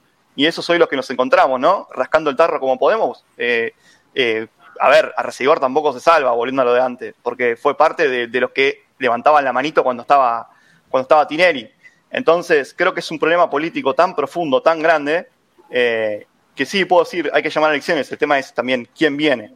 Pero nada, esto con lo que decían recién. Pero volviendo a la pregunta, la verdad, no, yo desconfiaba muchísimo de, Tinelli. Pero vos tenés una edad que son más, más grandes, pero es Santi. Yo le pregunto a Santi. 29. Vos, vos tenés menos de 20 o tenés 20. Yo cumplo la 20 en octubre. Las elecciones en San Lorenzo. Lo mismo pasa con mi sobrino. A ver, ¿qué pensaba? A ver, la imagen de Tinelli que te criaste con Tinelli. O sea, creo que naciste y Tinelli ya estaba, era, era cateado, estaba de fondo Tinelli. No sé si lo veían en tu casa, pero a ver, era muy común. ¿Qué pensaste cuando se postuló? ¿Cómo te pregunto? Como, como hincha, eh, yo no fui a votar, no tenía la integridad todavía para, para votar, pero de todos modos, si, si, me tocaba votar, iba a votar a Tinelli. Y creo que, que las razones me pasaba parecido a lo que decía, a lo que decía Agus antes, y esta cosa de, bueno, a ver, algo que a mí me preocupó siempre a San Lorenzo es, la ausencia de oposición política, algo que no, no, no había, o sea, no, hace muchos años que no, no existe un partido que, que realmente pueda competirle a, lo que era el Amen y Tinelli. Entonces, eso siempre creo que en todo aspecto es malo, cuando algo se centra tanto en, dos personas, en dos personalidades, y más siendo Tinelli una de ellas, que es quizás de las personas más representativas o, quizás más, más influyentes en, el país, lo fue, es una realidad. Eh, entonces, eso por un lado me, generaba un poco de, dudas, pero bueno, a su vez, esto que decía Aude, bueno, tiene un poder financiero fuerte, eh, esta cosa que se había alejado del club y el club justamente había bajado un poco, bueno, daba un poco de ilusión y, por lo menos, bueno, los Romero en sí e, es una compra de esas que, fue fuerte en el mercado. En ese sentido creo que, se intentó, pero claramente algo que, yo, y lo repetí muchas veces acá en el método, es que para mí Tinelli no solamente que, se metió en San Lorenzo teniendo un montón de focos a cual iba a atender, sino que delegó y delegó mal, eh, delegó muy mal en todas las áreas. Creo que San Lorenzo falló eh, obviamente marketineramente, económicamente. Eh, hemos hablado muchas veces de, los mails que mandaron, que mandaron de eSports y no se respondieron. O sea, esas cosas mínimas en San Lorenzo no pueden pasar. Eh, creo que, que, se perdió un montón la, magnitud de lo que es el club. En los últimos años eh, parece que hay gente que no, no, sabe lo que es San Lorenzo, que nunca en su vida fue a ver un partido de San Lorenzo, que no pasó nunca por Avenida de la Plata. Realmente la gente que está ahí se nos parece que están conduciendo una, una, unión de fomento, por así decirlo, y, y creo que eso es lo que más duele, por así decirlo. Obviamente después de Tinelli puntualmente, y ya lo dejo a los chicos, eh, esta cosa de eh, postularse como presidente, generar esta ilusión, irse y, después en su programa ridiculizar a San Lorenzo las veces que puede. Eso ya me, da demasiada bronca. Eh, el hecho de un día de la vuelta, un día de la marcha última del 5 de, agosto, ni siquiera mencionar, hacer chistes con el presidente futbolístico, creo que, que la verdad que da bronca, da bronca y sentís como una traición, por así decirlo. Me, me eh, eh, no, quería decir una sola cosa que me parece que es fundamental, que dice Santi, que tiene que ver con el poder de Tinelli, que la que prácticamente no hay oposición, la opción es muy pobre. Ahora aparentemente están apareciendo nuevas eh, listas que pueden ser interesantes, pero hasta ahora la realidad es que la oposición es muy, muy pobre, tiene pocos recursos y no lo sabe administrar. Yo tuve una pequeña pelea con un vice de la oposición que me justificaba su poca voz porque no tienen recursos y yo la verdad no tengo un mango y, la, y, e hice todo lo que ustedes ven con muy poquito. Se puede. El tema que también me parece que le faltó ideas y que gran parte del poder de Tinelli se sigue en esa oposición prácticamente muda. Es muy difícil salir a, competir al aparato de Tinelli, al aparato político. La realidad que desde afuera. Pero aparato de Tinelli, y también hablando de aparato, recién tengo un comentario y lo borra de Beto Kiroski. Beto Kiroski, para la gente que no sabe, es amigo íntimo de, Pomelo. Este hecho estuvo postulado en 2014, aparte de, los que estaban en la comisión directiva. Si no me equivoco, tuvo, tiene un listado como vocal, o estaba en el listado principal de vocal, y después lo sacaron, o, se quedó. Y puso el club de fans. asambleísta hoy en día? Eh, hoy es asambleísta, si no me equivoco. Puso club de fans. Pero yo no lo voy a chicañar a Beto Kiroski. Porque en general el problema es ese. Si vos comunicás, como podemos hacerlo, puede hacerlo la Furcade, puede hacerlo Bruno, puede hacerlo Agustín, puede hacerlo Pablo, puede hacerlo Santi, puede hacerlo Uriel que no está, puede hacerlo Johnny Alves, puede hacerlo cualquiera, hay diversos canales. Más que club de fans, en lugar de, de picantearla con una, con una, una gilada, una cosa para la gilada, eh, debería aprender. Es un tipo de medio, un tipo que maneja Magenta, un tipo que eh, en su sano juicio hizo mucha plata con, Magenta y le fue muy bien en su ámbito y que algo conoce de lo que es eh, los medios. Yo me pregunto, Beto Quiroski, ¿por qué no lo aconsejas a Pomelo de que en lugar de decir club de fans sino, y chicanear a la gente de YouTube o a los hinchas de San Lorenzo que estamos disconformes, ¿por qué no aprovechás tu, tu medio, Magenta sobre todo, para difundir lo que es el vóley de San Lorenzo, para difundir lo que es el handball de San Lorenzo, para difundir lo que es el básquet de San Lorenzo, y también prestar tu espacio, y también que lo haga el Salsai, que para que el Salsai y, también le pido a Magenta, puede ser por los programas tropicales o lo que sea, que pongan en la pantalla, que donen, que tengan la buena voluntad, porque tanto que piden a, San Lorencismo, no te, no te robo el usuario, pero tanto vamos, piensan en encima, ¿por qué no aprovechan y hacen una campaña de socios por esos canales? ¿Por qué el SATSAI, con el poder que tiene, a ver, el programa donde salió Geraldana es American, es American Sport, que es del grupo Artear, que de Clarín, lo acaba de comprar hace menos de dos años que Clarín. Eh, no, es un medio chiquitito, que fue un medio que en los 90 era muy grande, después fue cambiando de dueño hace dos años que forma parte de Artear. Ahora, ¿por qué no aprovechan, ya que tienen tantas plataformas, tanto blindaje, en lugar de decir club de fan y chicanía con pelotudeces, no aprovechan lo que tiene San Lorenzo, el espacio en TV que tiene. De hecho, me acuerdo que cuando asume Lamen Citinelli, una de las cosas que hacen bien, hay que decirlo, es que lo que teníamos, siempre San Lorenzo tiene espacio en Fox y en distintos canales. No sé si te acordás, Pablo, la, la ¿te acordás que San Lorenzo aprovechaba y hacía hacerte socio? También lo hizo con Apple, si no me equivoco. Aprovechaba lo que era la tanda de TV, porque cuando vos ves los derechos de televisación, también podés aprovecharlo. O sea, para hacer campaña de socios y eso. ¿Por qué no hacen eso? Sí, sí, no, no, de, hecho, de hecho fue, fue uno de, los grandes puntales del, arranque de la, de la gestión y que permitió, digo, hablaban hace, hace un rato del tema de cómo generar recursos y vos tenés que generar recursos con, con los socios fundamentalmente y San Lorenzo los ha descuidado eh, en pandemia más que otros clubes, entiendo que el contexto es muy desfavorable para, para pagar la cuota y no ir a la cancha y un montón de, temas, pero eh, San Lorenzo no, tuvo ningún gesto para, para sus socios y debería salir a hacer una campaña fuerte de vuelta. Ahora no sé prometerles qué, porque antes estaba eh, la, promesa de entre todos juntos vamos a reconstruir el club. Y se pudo hacer, lamentablemente nos trajeron peor que el 2012 para mí. Eh, entonces no, sé cuál será el argumento ahora, pero hay que apelar de vuelta, me parece, al, al, corazón y, robándole al, usuario el sanlorencismo de, de todos nosotros. Cuando te hablo de San por lo que se, te pregunto, como cuando te ves en Twitter te ponen, por ejemplo, eh, ¿por qué antes era tibio? Una de, las, de cosas de los comentarios, porque estos en los comentarios nos tiran todo. A mí también me tiran, ¿por qué le preguntaste tal cosa? Siempre hay un comentario mala leche. También le debo pasar a Agustín. A todos nos pasa. Todos los que, criticamos algo, parece que no somos enemigos públicos. Yo le pregunto, eh, es, es muy fácil, y no es por defenderlo a Pablo, pero es muy fácil hablar de afuera, pero estar en Teis Sport y hablar de San Lorenzo, como habla Pablo, no lo hace cualquiera.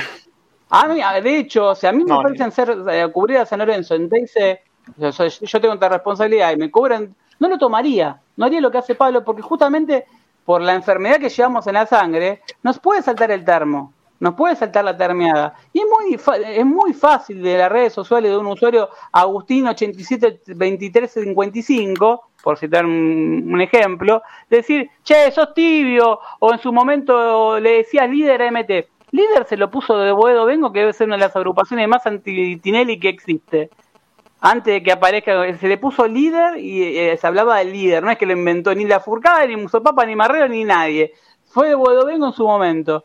Cuando ves ese tipo de cosas, ¿qué le contestás? Porque vos estás en un medio que es, a ver, es muy difícil desde el lugar donde está hacer lo que hace. Sí, mira, yo trato, generalmente soy muy, muy calentón, pero trato de no, engancharme mucho en Twitter porque fundamentalmente digo, la, mayoría de la gente que me puede putear, que por suerte son, son pocos, son amplia minoría, pero digo, por ahí me putea un tipo que tiene 10 seguidores. Si yo le, contesto, lo estoy subiendo al, ring y, me parece que no, no, que por ahí es hasta lo que pretenden. Trato de no darle bola, yo sé, tengo muy claro lo que hice de mi lugar por, por San Lorenzo, digo, he cometido errores como todo, digo, sí, yo le decía líder, le digo líder jodiendo, y a veces puedo hablar con él y le puedo decir, le puedo decir líder o le puedo decir licenciado eh, a, Tinelli, y no, no tengo ningún problema eh, de cualquiera de dos maneras. Digo, también le dije pastor Almirón, y bueno, me subí al barco Almirón y terminó saliendo para el orto. Ahora, yo no soy culpable por haberle dicho pastor por haberle dicho líder a un tipo que no voté, de que hayan hecho el desastre que hicieron. Eh, entonces trato de darle bola. Yo sé que desde el lugar que, que, ocupo, y fundamentalmente que ocupé en Teis por haciendo la columna de San Lorenzo, ya hice durante muchísimo tiempo, me trajo infinidad de problemas hacer la columna de San Lorenzo. Eh, infinidad de problemas, digo, ahí adentro del, canal y con dirigentes de San Lorenzo, porque era el único medio nacional que en la buena, buena eh, tiraba, tiraba algún tiro para la, para la dirigencia. El único, el único me vengan a decir cualquier cosa, el único. Y la carita la ponía yo, digo, la carita en este caso la firma. Eh, entonces, bueno, listo, decidí no hacerlo más, aparte para no, exponerme ahí, y mi rol pasó a ser otro, estar más como eh, coordinador en, la página web, pero, pero bueno, trato de no darle demasiada cabida, digo, no, engancharme con eso, o sea, lo, que dije, lo que hice, y estoy conforme con eso. Acá justamente nombraban hace un ratito lo que hablábamos del tema de San Lorenzo no aprovecha, no sé si no se puede hacer más, pero ya que estamos, aprovechemos que tenemos el Satsai y a Beto Kiroski por sentar la magenta y que aprovechen los programas. Voy a ver Tropicalísima para ver cómo hacen la campaña de, San Lorenzo TV. Quiero ver a, Junior y a los cantantes de Néstor en bloque. eh, haciendo gatito de la liga, hablando de, y el cartelito de siete socios de San Lorenzo, lo voy a aprovechar para verlo. O también cuando llevan a Teatro Colonial, o con, con, pero lo digo bien, ¿eh? lo, lo, digo de forma, a ver, no, eh, ese, la chicana van y vienen, este es fútbol, pero está buena del lugar que tienen, el poder que tienen, aprovechenlo muchachos. Pero así como lo aprovechan para mal, en el caso de Recibidor, blindándose de una forma boluda, porque no hace falta hacer, lo que hizo eh, despegándose con el otro día hablaba de, de, Tinelli y parece que bajó un plato extraterrestre. Creo que cuando lo escuchan a Recibidor, que habla en, el estudio de fútbol a las 12, encima habla a las 12 de mediodía, porque te, pasa la 10 de la noche, después de un día tuviste un trajín importante, que estás cansado, que puede decir alguna boludez. Ahora, a las 12 de mediodía, lúcido, todo, decir, no, la verdad que los Romero no sabía ni dónde estaba parado. Creo que le preguntaba si los Romero eran paraguayos y no sabía. ¿Qué sentían ustedes cuando lo escuchaban? Es más, yo hice un Twitter jodiendo de una frase de él de, para probar a los hinchas de San Lorenzo a ver si lo querían o no lo querían. Y puse de, de Jesús, si, Dios que si creó el vino, porque en tantos días, ¿por qué no puedo manejar a San Lorenzo? Tuvo 200 retweets y 200 me gusta. Y la gente se preguntaba, pensaba que era de verdad. O sea, a ese grado de estupidez llegó el tipo de que la tomen de boludo. ¿Qué sentiste, Agustín? ¿Qué sintió Pablo? ¿Qué sintió Santi? Bruno, Pablo de la Furcada? ¿Qué sintieron? ¿Qué sienten cuando habla? Eh, a mí eh, no me parece una persona creíble, nunca lo fue. De hecho, bueno, yo lo conozco hace muchos años. Él era opositor a Sabino, eh, acérrimo opositor hasta que terminó juntándose con él e igual perdieron, después se alineó con Tinelli y hasta es difícil entender por qué justo él llegó a ser el vice y no otros, porque para mí era el que tenía peor imagen de todos y es un tipo que no dice la verdad, no, no me parece que no se va mucho más eh, lejos de eso, porque no se hace cargo de absolutamente nada de lo que pasó en el club, se viene a presentar como un salvador y cada nota que tiene la aprovecha para pegarle a Tinelli, que de hecho me llama la atención a mí que Tinelli siendo un tipo de medios y de tantos años no haya dicho absolutamente nada, porque el tú vice te está matando en todas las notas, te está culpando de la deuda, te está culpando del descalabro financiero y vos estás calladito la boca. Entonces, insisto, para mí es un tipo que simplemente no dice la verdad y que le apunta a un núcleo duro que es el único que le puede creer las cosas que dice. A mí la sensación que me da es que todo lo que él dice eh, sabe por qué lo dice. Ninguna palabra está tirada al azar. Es una persona desde, desde, su, desde su capacidad inteligente para resolver desde la palabra, pero no, no más que eso, es lo que decía Agustín. Hoy con, las, con los ejemplos no es creíble, la realidad es que no es creíble. Entonces pasa eso, quizá que está un poco perdido, que lo está conociendo ahora, que viene, no tiene tanta información, empieza a escucharlo y, le abre el juego. Yo creo que está intentando eso, de llegar a, aquel que no tiene tanto conocimiento y sabiendo de que quizá dando la vuelta un poquito la historia, algunos resultados que se le dan y bueno, se le abre la posibilidad de quedarse y creerse que realmente es el presidente de San Lorenzo. Y la lucha con Tinelli, porque ahí están las tres patas que, decía recién Alejandro dentro de la política de San Lorenzo. Hoy está muy dividido, está un poquito más cercano a Lames, de por sí la semana pasada hubo una reunión muy importante con los jugadores cuando se fueron los Romero y estaba el, eh, presidente y estaba Lames siendo la cabeza de situación, hablando con los jugadores representativos, explicándoles la situación económica. Entonces, hay algo que está claro, Pomelo no es Tinelli, se acerca un poquito más a la realidad de, Matías Lames, pero está haciendo su juego. Entonces está muy, está muy claro por dónde va la situación. Ale, yo personalmente con este tema, eh, más allá de que arrancó García Igor con, con ese audio que se filtró al principio de, cuando él iba a ser presidente en principio, cuando iba a ser postulado presidente, diciendo que la prioridad no era, no era San Lorenzo. Más allá de eso, ya del pleno discursivo 100%, eh, eh, creo que Igor, no sé en qué medio fue, si fue equipo de desafío o alguno de esos, eh, la primera nota que da como presidente dice que, o sea, hablando, no, no sabe qué pasó el 13 de agosto. Eh, hablan del 13 de agosto de 2014 y no sabe qué pasó. Ya ahí ya arrancó mal, mal, fue una chicana, ¿eh? Fue una chicana del oficialismo. Como diciendo, ¿qué, algo pasó el 13 de agosto, como diciendo, algo, dando a entender como, acordate que con nosotros ganamos la copa, ¿eh? algo así, lo, lo creo, quiero, hacer bueno. Sí, sí, sí.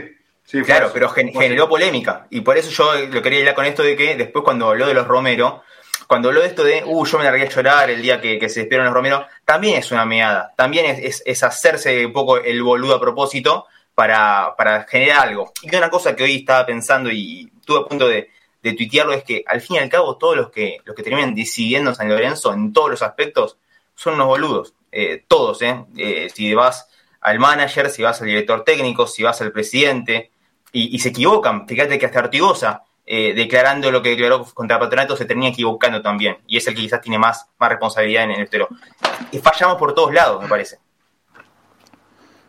Yo siento que Arcegor nos toma el pelo constantemente. Desde el minuto que, asumió, que dijo que los Romero iban a ser la prioridad y después iba a haber austeridad con todo lo demás, que el plan era mantener a Romero y lo demás, ver qué onda. Eh, después de decir que iba a traer a, a Guede, terminó trayendo a Pablo Montero, que iba a traer a Burdizo, terminó trayendo a Zeto. Miente, miente, miente todo el tiempo. Yo cada vez que escucho a Arcegor me agarro la cabeza. Eh, es así. No, no, no, no lo puedo escuchar. O sea, lo escucho porque estoy informado y todo lo demás, pero miente todo el tiempo. Y una cosita. Pero yo estoy eh, equivocado, Bruno, estoy equivocado cuando asume en San Lorenzo una de las frases que tira eh, es cuando llega a Montero, mejor dicho, es que ese mismo día sale en el programa de la Soriano, que es el la Soriano tiene un programa de radio, para la gente que por ahí está desayunándose, tiene un programa de radio, y en el programa de la Soriano fue a las 9 de la noche, 21 horas, y ya estaban anunciando a Montero como técnico, y él estaba hablando en el programa de la Soriano de que, el candidato de gusto de él era, era Guede y quiero lo poco más lo defenestró a Montero, lo, embarró, pero mal. Y en ese mismo momento estaban Alves, Camino y todos diciendo que Montero es nuevo DT. No sé si se recuerdan. Yo me acuerdo que estaban hablando en ese programa, en la cicloneta estaban hablando que, que, era, que era Montero el técnico y hace dos minutos había dicho eh, a Resegor que, que estaban hablando por Guede, que le ofrecieron todo pero que estaban esperando a ver si aceptaba porque le ofrecían la primera, la segunda, la tercera, la cuarta, todo a eh, por eso es, eh, es una declaración también, ¿no? Hay algo peor que al otro día, cuando ya es confirmado lo de Montero, en Olé sale así de grande la cara de Reseigor diciendo yo quería a Guede, ya sabiendo que Montero era el técnico, que es todavía para mí más fuerte porque tenés la foto, tenés el papel, y uno se imagina a Montero llegando al país abriendo el único diario deportivo y viendo a tu jefe decir que quería otro, es difícil empezar a laburar, más allá que después Montero sea un desastre, pero eh, entró con el pie izquierdo. Hay una nota de Ruggeri, si no me equivoco, ¿no? Fox, hablando del tema directo. Hay una división enorme en Agencia Sardenz. Hay una división tremenda. Esa, esa, forma de comunicación, no sé si es una comunicación adrede. Dice lo que al principio cuando arrancó vendió la primera nota todo el humo posible y que podía existir. Que, más, hablaba, hablaba como si estuviese en San Antonio hablando con, con, con cualquiera. No, vendió todo el humo lo que querían escuchar los hinchas.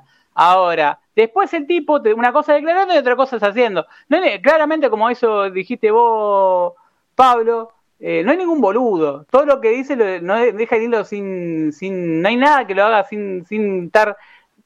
Pero no, voy a decir que es una mente macabra, pero sí es una mente que más que boludo, acá me va a matar ese es un flor de boludo. No, no es un flor de boludo. porque el lugar donde está no llega un boludo. Pero, y no, no, no es por defenderlo, ¿no? Pero lo que voy, cada puntada que da es una puntada. Habló, a ver, se le planta a MT con los lo, Romero, se le planta en vivo, en pleno canal en Teis Sport, diciendo al aire básicamente, mira, eh, lo hablé con Marcelo y Marcelo no me dio soluciones, incinerándolo. Que Marcelo que Tinelli encima le pone, en Twitter le pone me gusta y que los dirigentes eran la frase, ¿cuál había sido eh, textual que había usado? El periodista que, le pone me gusta a Tinelli Castillo. había usado una frase fuerte Sí, una frase, fue una frase muy fuerte. Como dando a entender que eran unos tarados, unos irresponsables lo que hicieron esto. Tiene obviamente cuidando su culo. Porque en esta misma semana nos enteramos, Bruno debe tener un poquito más de, información, de que, creo que fue en, ¿qué programa fue? ¿En la cicloneta? Que salió diciendo que Gaich tiene tomado lo, lo, de Gaich, está tomado por, está tomado por préstamo. Sí, están comprometidos los ingresos de Gaich a un préstamo. O sea, lo que entra por Gaich, lo que nos correspondería, está asociado a un préstamo. No sé muy bien porque no hay documentación ni nada, te imaginarás. Pero no, no, él dijo en Suiza, la frase en Suiza la dijo él.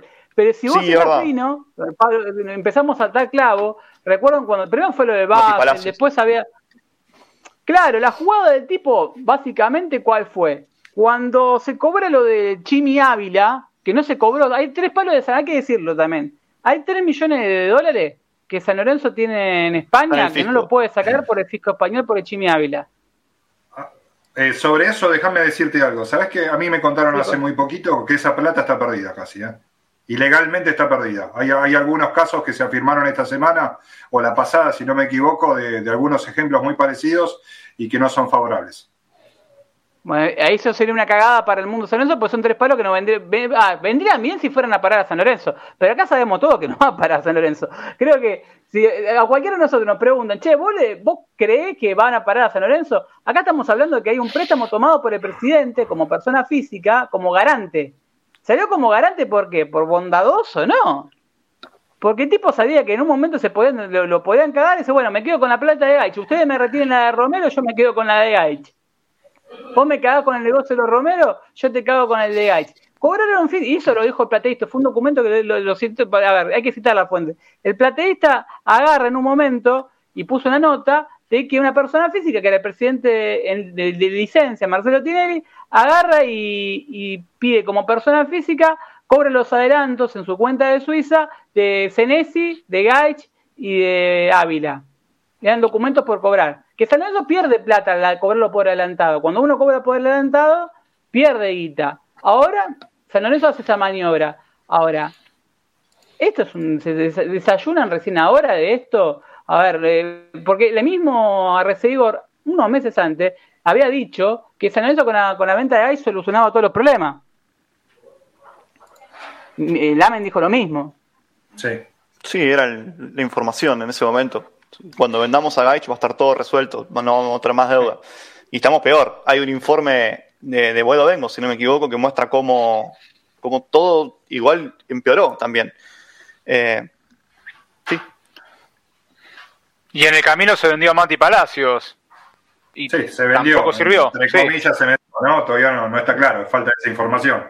Sí, está, yo hice un video sobre eso. Son dos millones. Sí, se regaló, pero se cobró, está documentado, cuándo le entra al club, cómo le entra al club, todo parte de lo mismo. Sí. Ahora, eh, Bruno, San tiene un embargo de eh, por, Matías Palacios. El tema es que contestó demanda. embargo? ¿De qué, ¿De qué cae ese embargo? Hay un club que se llama Rumbo a Vélez que parece, voy a hablar parece porque es información judicial y no puedo confirmar las cosas, te imaginarás, eh, es lo que sale de la justicia parece que el presidente de Rumbo a Vélez es el papá de Matías Palacios. Entonces San Lorenzo se defiende de esa manera. Rumbo a Vélez es el club que formó a Mati Palacios eh, y tiene los derechos de formación. San Lorenzo renunció eh, a todo tipo de, de, como protegerse si es que el Basel quiere recibe una demanda. O sea, tienen que ir contra San Lorenzo. Si el Basel recibe una demanda por parte de Rumbo a Vélez, tiene que ir contra San Lorenzo porque San Lorenzo eh, le firmó eso al Basel, básicamente. Entonces, lo que reclama es, son esos derechos de formación que ascienden a 500.000 euros y en ese juicio, que es el que yo hice hace ya unos meses, no me acuerdo cuándo, es que, bueno, le reclaman estos 500.000 euros y sale toda la información de cómo San Lorenzo vendió a Mati Palacios. Neto, 2.700.000. Después hay muchos objetivos y hay una plusvalía. En aquel momento se dijo que fueron 6 millones de euros más el 50%. Bueno, fue mentira, porque la plusvalía tenés que descontar todo lo que ya te ingresó y a eso le sacás la mitad. O sea, es muchísimo menos en una futura venta. Pero los 500.000 euros que me preguntás son esos. ¿Cómo llegas a los 500.000 euros de derecho de formación cuando el pase está cerca de 2 millones? Es algo más que eh, derecho de formación. Hay algo del pase que está dentro de eso. Sí, hay un, sí, es verdad, hay un 20%, ahora que me estoy acordando. Tendría que repasarlo porque ya lo hice hace como dos meses, pero creo que había un 20% firmado de rumbo a Vélez, de una futura venta. Que ahí sale. Decirlo de Matías Palacio, en el medio te cae un juicio por Gaich, te cae un juicio por, por Gaich, por Reñero, por Bergini tenemos un juicio por Bergini. Por, todos los contratos que por ¿Por cuánto es el monto de Bergini y por cuánto es el monto de Reniero? Y si hay alguno más, tiralo, ya que si, tirámela todas las pálidas juntas. Esto cuando te dicen, si me la tenés que tirar, tirámela toda junta. Mira, te soy sincero, entré hace unas semanas a informarme un poco a ver si San Lorenzo se estaba moviendo, porque vos podés defenderte, por más que las defensas de San Lorenzo siempre sean iguales, hay que defenderse, San Lorenzo se tiene que defender, es lo que tiene que hacer. Está contestando demanda. Acá se me fue la cámara pero no importa. Eh, sigo así. Eh, lo de Raniero no lo tengo claro. Por Bergini están reclamando el 5% de todas las remuneraciones pactadas. Es decir, todo lo que Bergini le, tocaba cobrar en San Lorenzo, que no fue un contrato bajo el que le firmó Lamens en aquel momento, aunque ya estaba medio manejando Tinelli, es el 5%.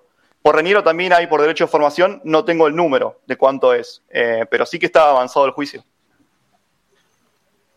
Ahora, eh, yo le pregunto a Agustín, por ejemplo, cuando vos ves, por ejemplo, eh, a ver, San Lorenzo hoy tiene 10 millones de pesos de ingreso porque el arquero se le ocurre, que eso también habría que hablarlo, deberíamos hacer un programa de 8 horas porque tenemos tanto, San Lorenzo tiene tanto quilombo, tanto frente, es un club tan grande, la magnitud, que no alcanza, creo que por más que nos juntemos todos los programas de San Lorenzo que hay en YouTube, partidario, lo que sea, no abarcás para todo lo grande que es, lo inmenso que es San Lorenzo.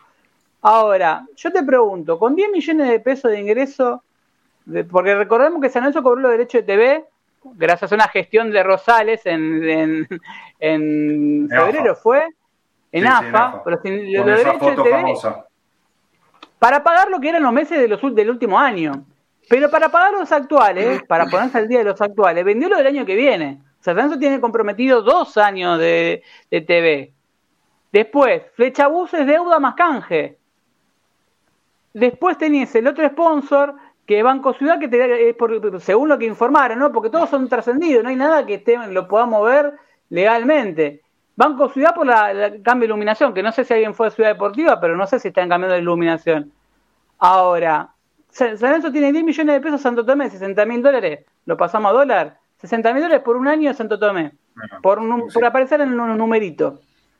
Eh, ¿Cómo haces para mantener un club como San Lorenzo con 33 mil socios al día, que es la, cifra real, sacando los vitalicios, que no pagan cuota, sin abonados, porque hoy, hoy ni siquiera todavía te, podés abonar para la gente que se quiera abonar al básquet. Todavía yo fui el, lunes a querer abonarme para sacar el abono del básquet en el Pando y no te dejan todavía. Eh, debe tener su motivo, tema protocolo, lo que sea, pero no te dejan. Eh, ¿Cómo haces para mantener una estructura sin derecho de TV, derecho de estática que están cedidos por dos años también, que se lo compraron a Abdo, eh, y tenés que comparar el plantel profesional, tenés 33.000 socios, si bien se recuperaron 1.500 socios, tenés, no, no, llegás a los 70.000 que en su momento dijeron que tampoco fue real, porque si vas al balance de San Lorenzo, eh, memoria, en la parte de memoria, según Matías Prince, eran 58.000 lo que figuraba. Nunca se llegó al monto 70.000. ¿Cómo haces? Sí, y me parece que hay que sumar eh, un par de cosas importantes también, que San Lorenzo prácticamente no vende jugadores, que hoy por hoy está fuera de todas las competencias internacionales, que es una ventana fundamental para que entren dólares, y además, no sé si recuerdan que a principio de año San Lorenzo se dio parte de los derechos internacionales y parte de los montos de las futuras ventas para pagarle la deuda a ocho jugadores, dentro de lo que estaban Angeleri, Tapia, Molina, Jimmy Ávila, jugadores que ni nos acordamos que están. Entonces, San Lorenzo vende un jugador y automáticamente una parte va a la deuda de esos ocho jugadores. San Lorenzo, si logra entrar a una copa, cuando reciba el dinero de ESPN por la Libertadores Sudamericana, parte de ese dinero va a esos jugadores, entonces eh, hace, eh, como vos decías, agua por todos lados, encima tenés menos socios, menos, eh, vas a tener menos abonados probablemente cuando se abra la venta. Todavía hay gente enojada porque tardaron mucho en devolver la plata del abono anterior y ofrecían solo descuentos, pero insisto, la poca guita que te entra encima eh, una parte se va a Angiler y Tapia, es una locura total. No devolvieron nada de los abonos, o devolvieron. Si devolvieron, me cagaron, porque nunca me contactaron. Creo que fui a dos partidos. No devolvieron nada. A, mí hubo gente que me dijo que pudo recuperar y gente que eh, todavía está esperando. Por ahí habían pagado un cuota, yo pagué todo en efectivo y no me devolvieron nada. Igual, no, no me importa, que ya está, esa plata está, espero que me reconozcan algo ahora. Quiero creer que me van a reconocer algo ahora. O el año que viene, en todo caso, cuando se normalice todavía más la situación. Y no nos olvidemos de los 3 millones y medio de dólares. a ver, si hay un poquito de transparencia. Eh, las escuelas que hay que construir. Vas a construir el gobierno de la ciudad, pero bueno. San tiene que abonarlas por, para la contraprestación de la, ley de rezonificación. Claro, ahí tenés un tema. San Lorenzo tiene compromiso de acá a fin de año y los, posteriores. Tenés que pagarle a Pablo, a ver, Pablo Díaz, ¿cuánto es? ¿2,5? Hablamos, hablamos millones de dólares, ¿no? 2,5 sí, y hay que ir viendo los, intereses, no sé cuántos son. Pero un poquito más, 2.7. ¿Tres palos, 2.800? Sí. Son dos de capital y bueno. de boludo. Hay que ver a ver, escuchás al presidente palestino, no sé si lo escucharon al presidente palestino, totalmente sacado. Más allá de que. No nos quiere nada ese muchacho, ¿eh? Sí, pero imagínate el dolor de cabeza que le dio San Lorenzo. Pero más allá de la chicana por los chilenos, yo me reí con los comentarios de, de, de, de, ahí abajo en, cuando vivía en San Lorenzo Red, estaba lo del presidente chileno, me reía con los comentarios de, del territorio chileno. En, cierto, en cierto punto era mucha chicana. Ahora, el presidente chileno me gustaría que nos defienda así a San Lorenzo, que lo defienda así como lo defiende Palestino. Dice, ¿qué plan de pago? A ver, si fuese por plan de pago, San Lorenzo ya lo hubiese cancelado. Se toman de boludo. Porque con el ah, famoso. A Resegor dijo, le vamos a hacer un plan de pago. No, aparte, es un dinero que San Lorenzo cobró hace cuatro años. Eh, estaría es la pregunta para hacer a Resegor es en qué se gastaron esos dos millones porque San Lorenzo los cobró y evidentemente cobraste la plata de otro y te la gastaste el tema que bueno es la pregunta que nunca nadie le va a hacer por lo menos de los que tienen acceso a él pero es la rueda que hablabas vos, Agustín, en el arranque del programa. Acá el camino, en el corto plazo, es sí o sí tenés que clasificar una, copa porque si no se te achican los tiempos, porque el plantel en algún momento va a explotar, realmente va a explotar. La, carta de los Romeros dando un aviso grave, el silencio de Ramírez dando a entender un montón de cosas. Acá va a pasar algo, es cuestión de tiempo. Si los resultados no acompañan, va a explotar la situación. Sí, y tenés la deuda con Unión, el juicio con Piatti, Belucci. Más allá de las deudas, a nivel político, a nivel deportivo por un lado, pero a nivel político, va lo que decías vos, esto tiene que salir una convocatoria creadora, que no va a salir esta dirigencia, porque están todos por los mutuos, acá hay una cuestión personal y, hasta... Sí, ¿Hasta qué punto piensa que no puede haber una convocatoria de acreedores que se van a inmolar? Porque creo que, a ver, si, si fuera por eso, creo que estarían poniendo plata en San Lorenzo eh, para tapar más bache. Creo que no hay más plata, no lo digo literal, saben que no la ven más. Eh, cuando vos entras en una convocatoria de acreedores, vendría a ser una especie de último ultimátum. O sea, no tenés forma de responder con la ley de, famosa ley Racing, la, famosa ley de Rukauf. Eh, o sea, no, evita la quiebra, pero vas a convocatoria de acreedores y empiezas a manejarte eh, un, órgano superior. Que en mi caso no me parecería mal que lo maneja San Lorenzo eh, hoy por hoy como está, que te diga, a ver, ¿Qué van a firmar? A ver, ¿por cuánto vas a firmar Virginia? ¿Un Virginia o esos gruesos torres, esos paquetes que traen? Antes que hagan una boludez que hay en los saudites. Eh, ahora, para que pase eso, te va a llegar un ultimátum de puede ser por Paulo Díaz, puede ser por Belucci, puede ser por, la deuda que tenés con Monet, puede ser por los Romero. A ver, son todas las deudas que van a, a ver, te van a liquidar, o, o te liquidan en un mes o te liquidan dentro de un año. Te van a liquidar. O sea, a ver, el forro de Oler te dice, eh, mira, a Monetti le deben un millón y medio de dólares. Y quiero que lo, no, no, no, alcanza con que pongan a Elías todos los partidos jugando, aunque sea de 5, de 8 y no sepamos qué carajo juega. No me importa que lo pongan. Necesito el palo y medio que le deben a, Monetti. Necesito el representante de los Romero, cansado de que lo boluden. Los abogados dicen: Quiero que me paguen la, plata de contrato, que, es un millón de dólares mensual, si no me equivoco, 10 putas de un palo. El que, que arregló San Lorenzo. Cuando vos ves ese tipo de cosas, es una bomba de tiempo que va a explotar y San Lorenzo no puede hacerle frente. No por malo. Ya cuando vos ves el presupuesto de San Lorenzo aprobado, te das cuenta que las cuotas sociales, que ese gran ingreso que tenía San Lorenzo, no acaparaban ni siquiera los gastos del plantel, había déficit por todos lados. Entonces, cuando ven ese tipo de cosas, ¿cuánto tiempo le pueden dar a la dirigencia? De verdad, porque uno dice, eh, son opositores. No, de verdad, le pregunto, ¿cuánto piensan que va a aguantar este, a este ritmo la dirigencia? esta bomba. La billetera que haya. La billetera que haya es lo que le va a dar el tiempo, nada más. ¿Y quién tiene no, El problema es que hay muchos que ponían plata y no quisieron a ver, te va a una... Y, pero ahí, ahí, tenés otro tema. Tenés, por ejemplo, Lipera, que se le debe guita. Porque no solamente a eh, Tinelli. Le deben a Lipera, le deben a Rosales. A ver, deben. Todos estamos hablando entre comillas, porque nadie ve un carajo. Son todos mutuos que firman y nadie sabe si los auditan de verdad, creo que están todos en pelota. Pablo, no sé qué pensás vos. Cuando se le hacer una auditoría en San Lorenzo, ¿qué pensás que van a encontrar? Eh, ah, a mí, perdón. Eh, no, creo, no, creo, que, no creo que la vayan a hacer. No la, no la van a hacer. Y no sé si los que vienen la van a hacer. Porque yo soy bastante escéptico en cuanto a lo que puede, a lo que puede llegar a venir. A, veces en, la calentura me, dejo llevar y digo, bueno, no, que, que llamen elecciones ahora estos muchachos tema si llaman elecciones ahora, es muy probable que vuelvan a ganar.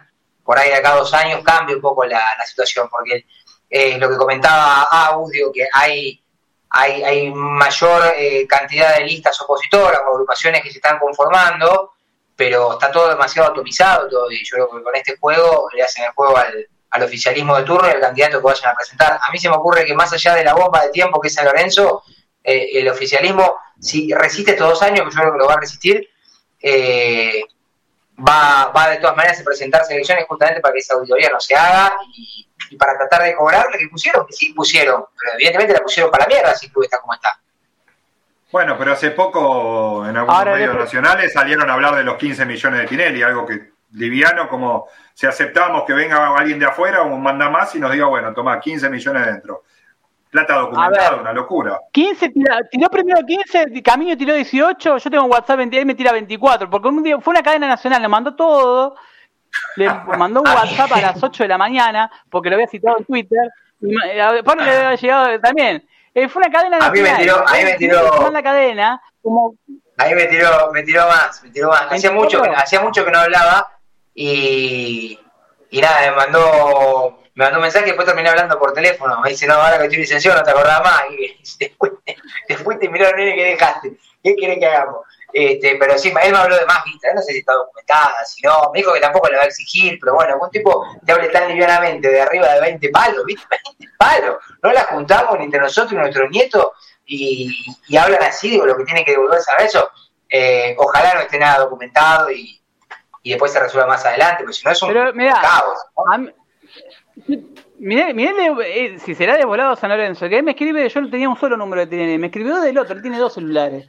Entonces, yo cuando me llega, no sabía si era él y le terminó preguntando en el otro WhatsApp. Me dice, buen día, le querido, hace mes que no hablamos, no tengo activado Twitter, que no vas a tener activado Twitter, pero leía que estaba haciendo explicaciones de San Lorenzo. Cuando tira las vemos, beso enorme. Yo le contesto, sí tengo WhatsApp con el otro número, pero no soy de pedir explicaciones en particular. Los socios no son los que no entienden nada, son ajenos a todo este quilombo interno que se le puede agregar la pandemia, las internas. Pero después de nueve años de gestión y sabiendo que es complicado manejar el club, que se hagan todos los boludos. Este club se sostuvo en nueve años, Pablo debe tener algo parecido. Eh, en este club se sostuvo nueve años de un gran laburo y de un tipo que puso, un tipo, habla de él, un tipo que puso sus contactos y su dinero personal para llevarlo a un lugar inimaginado. sí, a la quiebra. Estamos en cualquier momento, estamos pidiendo, tocando, tocando, me río para no llorar. Un día lo charlamos y espero que sea reservado. Pablo La Furcada puede dar fe que yo no, lo que menos soy es reservado con el chat. Pero, a ver, sigue. El tema es que por mi situación económica no puedo donarle más dinero al club. Hasta los romeros los compré yo. Un día lo charlamos y no por chat. Te mando lo que hablo, lo que hablé con otro socio que me escribió por el básquet. Yo le pongo eso que no, me queda no me queda en duda que pusiste plata. Justamente lo que no entiendo es que los 25 tipos que pusiste, malos gerentes, nadie hizo nada, nadie colaboró, pero no solamente con plata, gestionando el club. Coincido 100% en esto último que me decía. O sea, la lectura de él Sí, él, reconoce de que los gerentes y todo, nadie, a ver, para caerlo a trompadas, si uno lo lee así. Obviamente tenés que hacerte boludo porque si no te mandan a, la AFI o te mandan a Maiqueso y te terminan cayendo en tu casa. Me manda del otro WhatsApp, porque a mí lo de volado que si no serán los números de volado de San Lorenzo que de volado con el WhatsApp, y Pablo debe tener algo parecido. La charla que le manda con otro socio, que estaban hablando del básquet de San Lorenzo que la mandó en cadena, porque le pregunté también al plateísta y le preguntó a, varios más y lo mandó en cadena. Eh, ¿Qué tipo decía? Que puso 24 millones de pesos en San Lorenzo, 24 millones, ojalá fuese en pesos, 24 millones de dólares en San Lorenzo. Entonces vos escuchás, 18 de cambio, 24 palos verdes. A ver, ¿qué armaron? ¿Qué distrate? A ver, por más, a ver, si tuviste cubriendo los baches porque algo gestionaste mal. No sé qué piensan. Ustedes pueden tener todo, podemos tener amor por San Lorenzo. ¿Vos ponés 24 palos verdes? Por más que la tenga. Si, si, tenés que poner tanta plata porque tu gestión fue un desastre y porque no lograste que, que el club lo genere. Porque si no es solo él el que puso, fueron varios. Y además, si estás poniendo guita para traer a Bergini y Cachila, y perder la bola plata, porque estás jugando con el club, sino como si fuera un Monopoly, apuesto a 3, 4 burros a ver si alguno se destaca, y si no, la pierde San Lorenzo, no me parece justo. Si hubieran hecho de última, me decís que la apuesta son todos refuerzos como los Romero, Ramírez, ponele, pero de 10 jugadores que llegan, 7 son horribles, Troyanqui, Melano, perdé la bola, guita, si vos te mandaste esos mocos.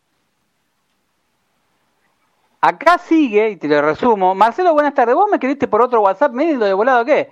Soy yo, Ale, pensé que no te tenía por acá. Gracias por pasarme el otro celular. Hagan algo. Acá dice, hagan algo, por favor, me reenvía lo que le puso un socio, un boca. Esto fue antes de la, del famoso eh, el tema de la, del balance que se aprobó. Creo que te lo deje si no te lo reitero. Durante estos últimos cinco años exitosos, prácticamente he sostenido la disciplina con mi dinero personal, pagando la mayor parte de los sueldos del plantel de jugadores nacionales y extranjeros. O lamentablemente no me es posible seguir poniendo ese dinero.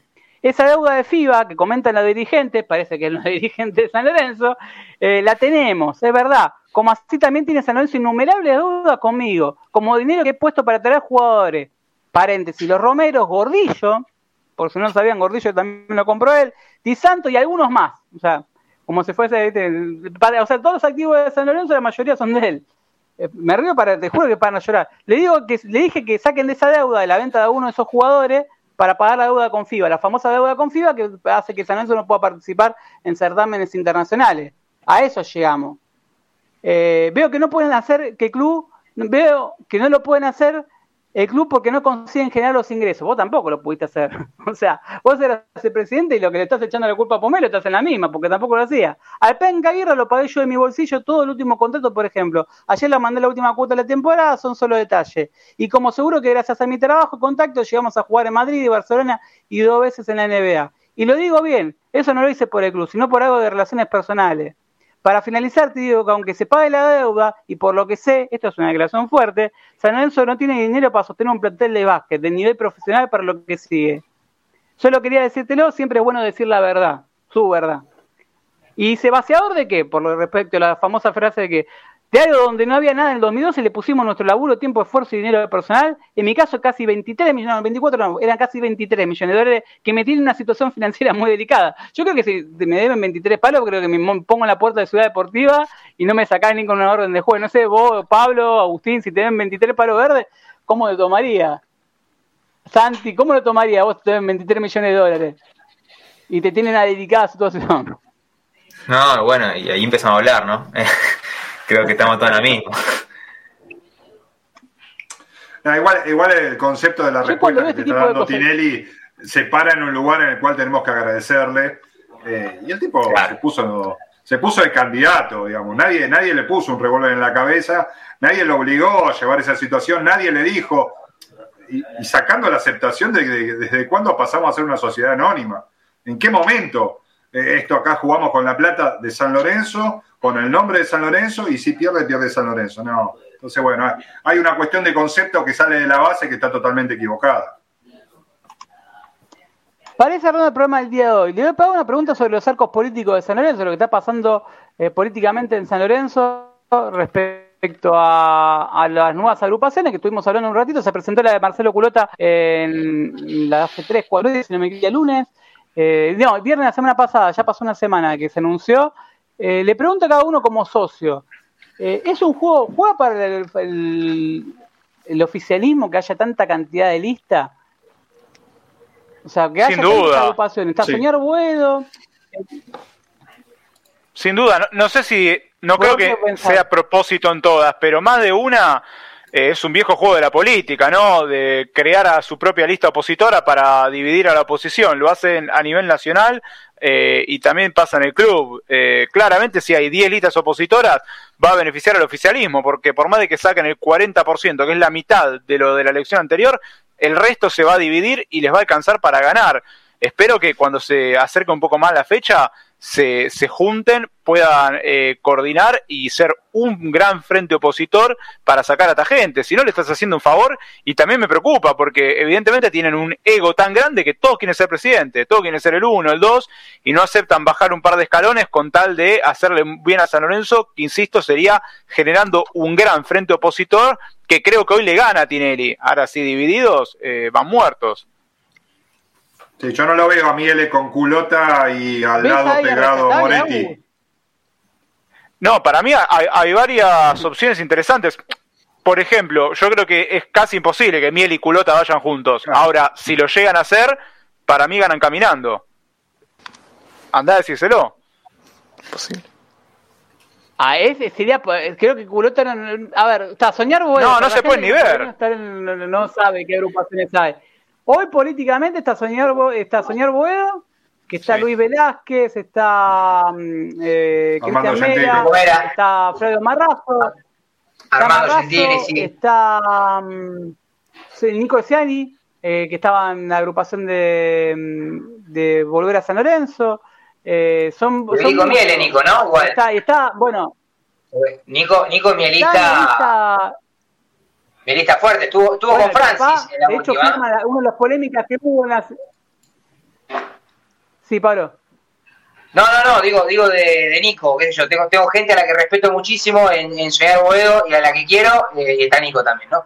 Pero bueno, eh, nada, seguimos, seguimos como, estabas contando. No, no, yo honestamente, Nico, Nico quiso salir varias veces en frenesí cuando estaba yo en, el medio y nunca le di aire porque no le. Honestamente, o sea, el único que le di aire fue a Plesia, pero por un tema de que era el tipo que sabía de número en San Lorenzo y que era el único que informaba algo. Y después está el dicho al hecho, ¿no? Porque una cosa decir y otra cosa, ver, ¿qué solución me, Yo lo que el problema que creo que tenía la agrupación de Francia, no sé si lo ven igual que yo, es que te decía el problema, pero no te decían la solución. Sí, ¿sabes? Eso tiene problema. Bueno, eso sí, lo vemos todos que tienen ese problema. Ahora, ¿cuál es la solución? Que, a ver, ¿quién es el coordinador tuyo de inferiores? ¿Quién es el que va a manejar el marketing del club? Había mucho, si vemos, me puede decir que no había presupuesto, lo que quieran. Hace ocho años se postulaban.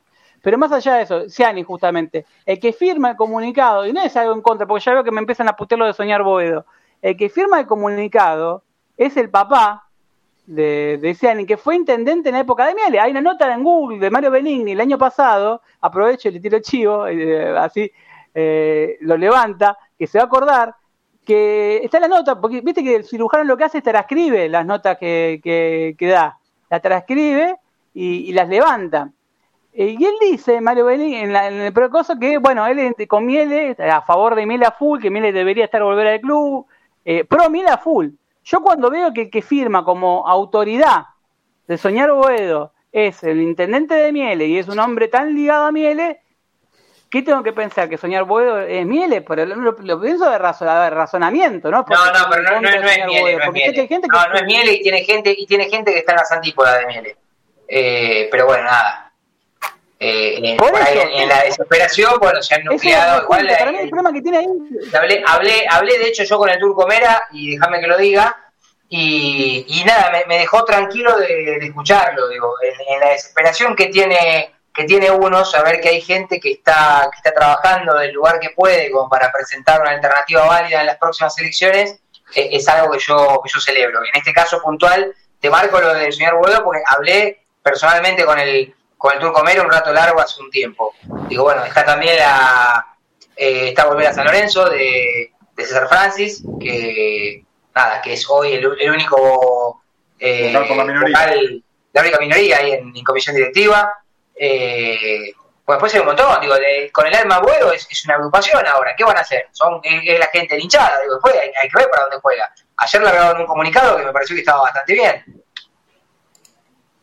Pero, pero es esto que dice Agustín, y reinarás. Y, y, con seis, seis listas opositoras no hay nada que hacer.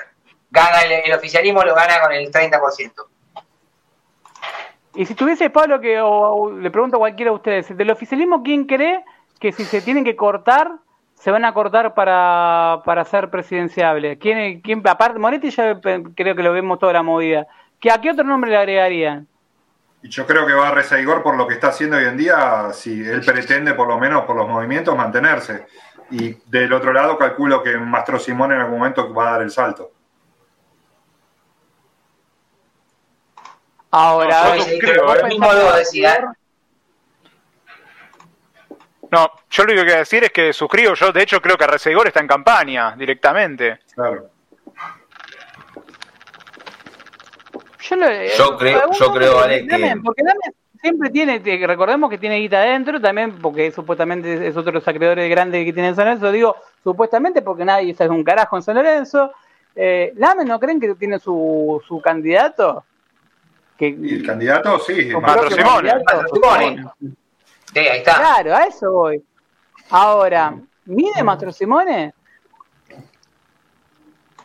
Hace un tiempo. en Twitter, la verdad que no hace un tiempo más que ahora en día. Recordemos que los oficialismo es un aparato gigantesco, ¿no? Porque por ahí la gente no tiene ni, idea. el oficialismo tiene la base de datos nuestra.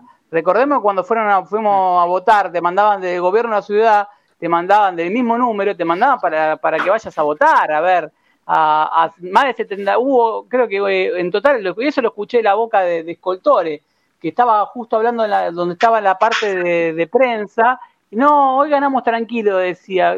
Tuvimos creo que un millón de llamados y un millón de mensajes. Una locura, una locura. O sea, miren lo que gastaron. Gastaron creo que 10 palos en lo que fue la campaña, sabiendo que ganaban. O sea, sabiendo que ganaban, gastaron 10 palos. O sea, tengan una idea con qué aparato vas a pelear. No es que, ah, no, porque son, porque son desastres. Son desastres para lo que quieren. Para los negocios son mandados a hacer, para los negocios personales. Y ahí tienen guita. Entonces, ¿van a querer defenderla? A ultranza, lo venimos hablando. Ahora, ¿qué candidato del oficial? ¿La gente volvería a confiar en el oficialismo después de eso? Ellos tienen un núcleo duro que pase lo que pase los va a votar. Es como el kirchnerismo, el macrismo que tienen su 30% asegurado, que pase lo que pase, por más de que tengamos peligro de descenso, lo van a seguir votando. De hecho, se nota en las redes sociales. Hay gente que podés perder 10 partidos que no se le mueve un pelo. Ahora, yo te pregunto, Pablo, eh, le, ¿Vos tuviste en la época de Miele hasta la de Lamen? Eh, tuviste en el final de la época de Miele. Y tuviste en la final también, te toca casi el final de la de Lamen. Eh, ¿Qué diagnóstico haces, viéndolo de afuera, de cómo se manejaron ambos? Porque ambos llegaron al poder, tuvieron su. Miele hizo la cancha, salió campeón en el 95 tuvo todo para irse bien, lo mismo pasó con Lamen. ¿Qué lectura pensás que, qué, qué, qué, qué le pasó? ¿El, poder le unió la mente? ¿Qué pensás? Son dos personas totalmente diferentes. Mieles, Mieles está desfigurando el personaje. En el cierre de, de, sus largas presidencias con unos objetivos muy altos, porque uno lo analiza con el paso del tiempo y hacer un estadio no es poca cosa, es, es, es muy grande. Y no solo fue el 95, después de tantos años dolorosos, sino que fueron las dos primeras quizá el cierre de la Copa Internacional, porque lo deja en la final, termina después cerrándola en, el arranque del gobierno de Gil, en enero, pero eh, era, un personaje que, englobaba el mundo San Lorenzo, no permitía que, crezca otro.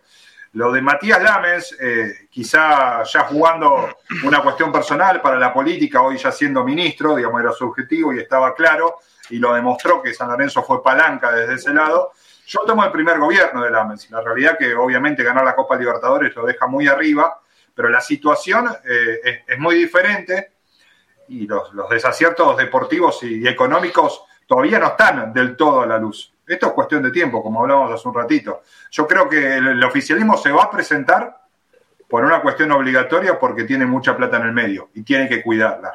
Ahora. ¿Deja peor, peor muerto que, que Miele? Le pregunto a todos. Muchísimo, ¿No piensa que va a estar un muerto peor que el de Miele? No tenemos dimensión de lo que va a hacer. No tenemos Miele deja un plantelazo. Para mí esto se va ni pide el concurso preventivo. O sea, piden la quiebra, quiero decir. Al otro día. Pero es lo más sano que le puede pasar a la situación de San Lorenzo, es eso, es doloroso. Obviamente que no, el resultado es doloroso. Yo estoy de acuerdo. El tema es que son ellos mismos los que la generaron y son ellos mismos los que ahora no la piden porque la pueden controlar. Vos cuando pedís un concurso preventivo que lo pediría el propio club, ahí ya es otra cosa, porque hay otros principios, es totalmente distinto, es más judicial el tema. Entonces, lo que yo digo es que siento y pienso que el día que se vayan, al otro día nos piden la quiebra. Eh, bueno, pero a Abdo le hicieron algo parecido. A Abdo le hicieron un vacío interno económico que llevó a esa situación. Sí, sí, cualquiera. Hablo, hablo hicieron esa jugada, todos los días le cae una deuda distinta. Claro, cualquiera, estaba, todos nos acordamos de Ortigosa declarando. Entonces, eh, a ver, esto puede pasar en dos días, eh, puede pasar en cualquier momento. San Lorenzo está en una situación de, de, resultado deportivo que puede llegar a que se pueda llamar a elecciones en tres meses. Yo no, la verdad que no lo veo al oficialismo terminando el gobierno, sinceramente no lo veo. Y lo peor es que firman cosas para después, porque por ejemplo la deuda con los Romero la documentaron para mayo. Y yo hoy me preguntaba, ¿la van a pagar ellos? Porque yo coincido con vos, para mí no sé cuánto van a durar. Entonces, es preocupante también cómo gestionan, ¿no? Porque gestionan, la patean, pero eso es plata que San Lorenzo va a terminar pagando, de alguna u otra manera. Para cerrar ahora en serio, ¿qué, a ver, Agustín, Pablo Olivera, Bruno, eh, Santi está del otro lado, Pablo Lafourcade, ¿qué tienen como socios? Le tienen que hablar a un dirigente o a los que se están postulando para, para ser dirigente de San Lorenzo. ¿Qué quieren como socio? ¿Qué le gustaría ver? Bueno, a mí me gustaría primero que la prioridad absoluta sea la vuelta a Boedo, cosa que no ha pasado con esta gestión. De hecho, la culpa era de la legislatura y hoy tenemos el proyecto, se va a cumplir un mes de la resonificación y ni siquiera está pedido, eh, está hecho el pedido de demolición del tinglado. Primer punto eso, la prioridad absoluta, la vuelta a Boedo. Segundo punto, mínimo, es triste lo que voy a decir, pero quiero a alguien que me asegure que el equipo se va a mantener en la categoría, porque si no sacaban la campaña de Almirón medio, de una manera medio tránfuga, hoy estábamos mirando los descensos el año que viene. Creo que esos son los principales puntos, obviamente acomodando dentro de lo posible las finanzas. No puedo pedir hoy mucho más que eso. Yo voy a ser un poco más egoísta que Agus, me van a putear algunos, no soy antivuelta, después le encuentro el carnet de refundador y, sueño con ir al, al futuro estadio en Boedo eh, ojalá con mi viejo y con mis hijos, pero yo hoy quiero un, eh, por supuesto que con el club, si vos no ordenás eh, económicamente el club y no generás ingresos, no hay manera de que se, que se dé.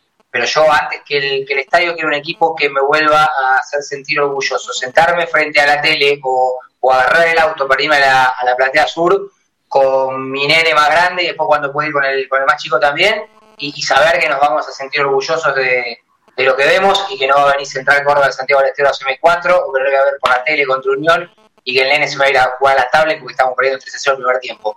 Desde mi lugar, viste, por ahí más egoísta por lo que me está pasando ahora con un nene de 8 años, eh, quiero un equipo que me haga sentir orgulloso. Lo que básicamente me dio toda la vida San Lorenzo, salvo los últimos años, por los peores equipos por lo menos estaban todos en la cancha y podía ganar o perder, pero era otra cosa. Hoy estamos a años luz de eso. Libera a Pablo, el nombro libera a Pablo porque tantos Pablo que. Sí, sí, vamos, vamos. ¿Qué querés vamos con Libera. Mira, eh, un poco las dos cosas. Creo que la Vuelta a Boedo nunca se tiene que abandonar, tiene que estar por delante de todo. Eh, eh, ¿Qué es la Vuelta a Boedo? Bueno, tiene que ser una construcción permanente, lo que la, economía de San Lorenzo le permita. Y creo que definitivamente, a mí hay algo que me parece que estoy un poco cansado de, del directivo tiene que ser alguien millonario. Estoy cansado de eso. Quiero, quiero que sean socios de San Lorenzo, gente de San Lorenzo. Me gustaría que la próxima dirigencia sea gente de San Lorenzo y que la billetera no sea una necesidad. Quizás es una utopía lo que estoy planteando, eh, quizás sea muy difícil, pero me encantaría que, que, pase por otro lado ser San Lorenzo. Gente que sienta San Lorenzo, se perdió completamente esa situación, pueden ser hinchas de San Lorenzo, pero San Lorenzo fue una plataforma política y económica para muchos negocios.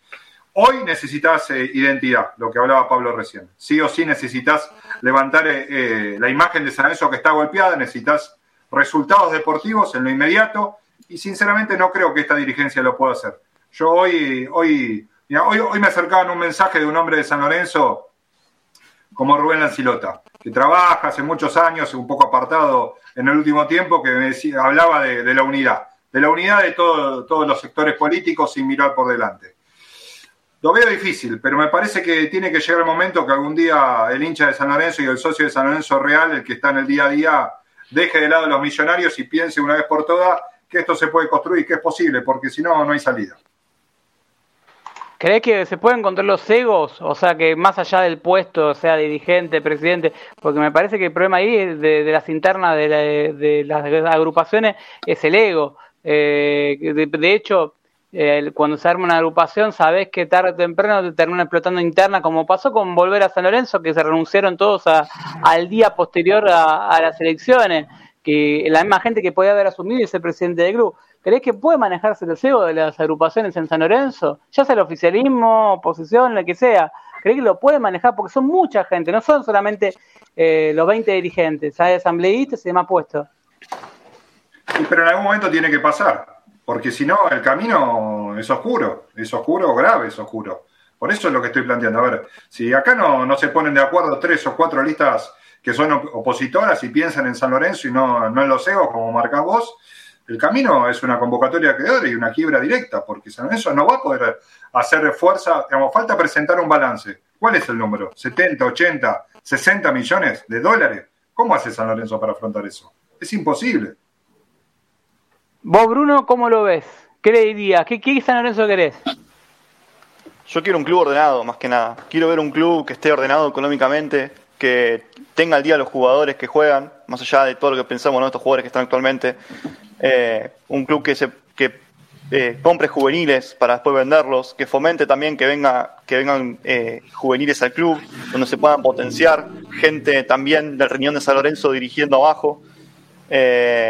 No sé, hay, hay, que plantar bandera también y decir, esto es lo que fue, ya no puede volver a pasar esto, no puede ser que alguien que se haga llamar El Salvador venga y haga el desastre que hizo. Siento que el plantar bandera tiene que ser muy importante porque San Lorenzo es cíclico, se repite siempre como decía recién Agus también, ¿no? Es un poco como Argentina. Eh, siempre en San Lorenzo pasa esto, siempre. Entonces, tenemos que desacostumbrarnos y tiene que ser más una comisión directiva, más un gobierno el que, el que, termine, el que termine tomando decisiones en conjunto. Eh, y también unificación, ¿no? Unificación y sobre todo proyecto, porque yo no veo que haya un proyecto en San Lorenzo, la verdad. Eh, esa es la realidad, no, no, veo ningún proyecto, no veo nada armado como para decir, bueno, acá pagamos a Carrefour, acá le pagamos lo que debemos de las escuelas, eh, así vamos a volver a Boedo, a terminar de volver a Boedo de hacer la cancha. No hay proyectos, es todo una desidia, entonces eh, en cualquier lugar se necesita eso. Hoy por hoy, siglo XXI, eh, hay que profesionalizar un poco a San Lorenzo, hoy por hoy es a lo que salga. Entonces, me parece que hay mucho, pero mucho trabajo para hacer y yo, la verdad, no conozco mucho a nadie, estoy muy, hace muy poquito, pero sí cuando los leo veo que hay gente con ideas valiosas. Entonces, si las pueden poner en juego y sobre todo no dividirse, como también dijeron, no hacerle juego también amigo al, oficialismo, bueno, me parece que es el principio también, ¿no? Para empezar a salir de esto. Vos, Santi, como, como socio, va a ser tu primera elección la, la que viene, eh, ¿qué quieres para San Lorenzo? A ver, es un montón de cosas, por eso voy a intentar ordenar lo más posible y también ser lo más breve eh, posible. A ver, dos cosas. Primero, del lado del hincha, un poco lo que decía Pablo, creo que lo que noto hoy en día que hay una resignación absoluta en cuanto a lo que es el fútbol de San Lorenzo, eh, ya no, no te ilusiona tanto el prepartido, eh, vos sabés que quizás vas a jugar a la cancha de Lanús con Lanús hoy y vas a perder, vas a jugar contra Vélez y posiblemente pierdas. Yo recordaba el partido con, con Tigre en 2012 que San Lorenzo viaja a Victoria sin, sin Buffarini, me acuerdo, y hasta había la ilusión de ganar ese partido, y San Lorenzo una, una desidia.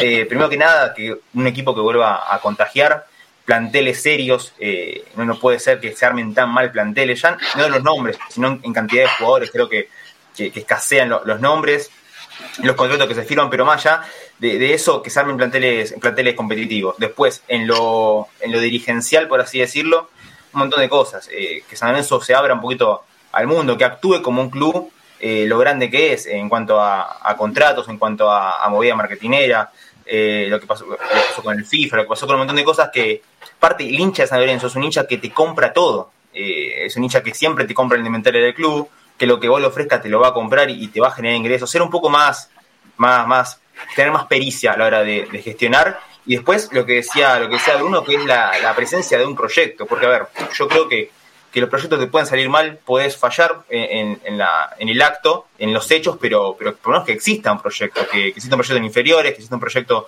en cuanto al estadio, que haya una línea conductiva, que haya coherencia eh, en todos los aspectos del club, que, haya una línea por lo menos. Que vos puedes, estar en desacuerdo o en la forma que se lleva el club, pero que haya una. Y listo, seguir en base a, en base a eso. Y obviamente dejar los egos de lado. Creo que San Lorenzo está en un momento donde no se puede permitir que, los nombres sean más importantes que el club. Es delicada la situación. Yo realmente eh, no, no, le veo el piso a esto. No veo cuál, cuál es el fin de la caída. Eh, y esto viene siendo pronunciado hace, hace mucho tiempo. Y a ver, yo con 19 años me preocupo. Eh, creo que, mucha gente de acá y de ustedes ya han vivido cosas en Lorenzo y también se preocupan aún más que, en otras situaciones que parecían límites y eso también te, genera eh, como, un malestar en el estómago de no saber qué, puede llegar a pasar y, que la cosa puede ser mucho más fulera. La realidad es que, y sentirme representado por, por los dirigentes, por último. Creo que no me siento representado por ninguno de lo que está hoy en día. De hecho, me da bastante vergüenza los que nos llevan hoy en día en San Lorenzo y la verdad que eso, eso te desanima un montón, hay mucha resignación y eso se ve en los ojos, se ve eh, en un montón de cosas. Y hasta que no vuelva la gente a la cancha, creo que la gente no va a poder hacer realmente algo eh, en serio, no va a poder interceder realmente en lo que es San Lorenzo. Yo creo que con la gente en cancha un montón de, cosas se hubieran evitado eh, en cuanto a decisiones de directores técnicos, en cuanto a jugadores, en cuanto a mismos dirigentes.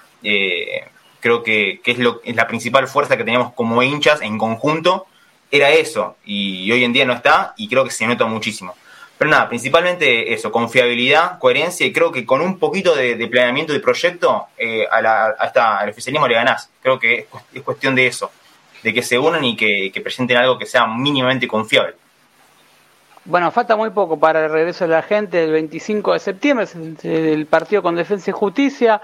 De hecho, San Lorenzo pasó a nómina de 33.000 personas, 33.000 socios a los organismos de seguridad, el cual solamente hay que ver qué porcentaje dejan entrar eh, a las canchas, ¿no? Porque hay que ver cómo, van a distribuirlos, pero 33.000 fueron los socios que San Lorenzo informó en los organismos de seguridad y que, bueno, vamos a tener la posibilidad de volver a la cancha si, si Dios mediante o el que crean eh, antes de fin de mes. La pregunta, y le pregunto a usted, ¿creen que cuando vuelva la gente van a cambiar muchas cosas? Pablo, con la experiencia que tenés, Arrabo, le hago una pregunta, le hago a Pablo Lafourcade, le pregunto, cuando vuelva la gente a la cancha, ¿pensás que, se va a modificar lo que está pasando en el club para bien o para mal? ¿O, que, va a ser tanta la cantidad de, bronca que tiene que puede ser perjudicial? No, soy bastante escéptico en cuanto a lo que pueda pasar eh, cuando la gente vuelva a la cancha con respecto a una manifestación en contra de la actual dirigencia. Depende mucho si la pelota entra o no. Eh, lamentablemente no nos guiamos, nos guiamos mucho por eso, porque no, cambia nada ahora que San Lorenzo le gana a Racing, no le gana Central, la verdad, más allá de nuestro humor, digo que no es una boludez, es sustancial eh, amanecer después con una, con una sonrisa.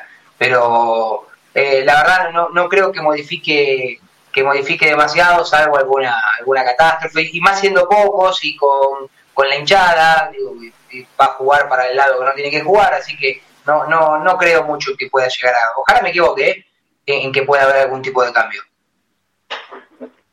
Bueno, gracias, la verdad, una mesaza, diría Mierda que sigue al aire con 94 años, eh, sigue laburando, más allá de gustos, al margen de, la mina sigue con 94 años laburando. Deberían aprender algunos dirigentes de San Lorenzo eh, con lucidez, más allá de que te guste o no te guste, Mirta.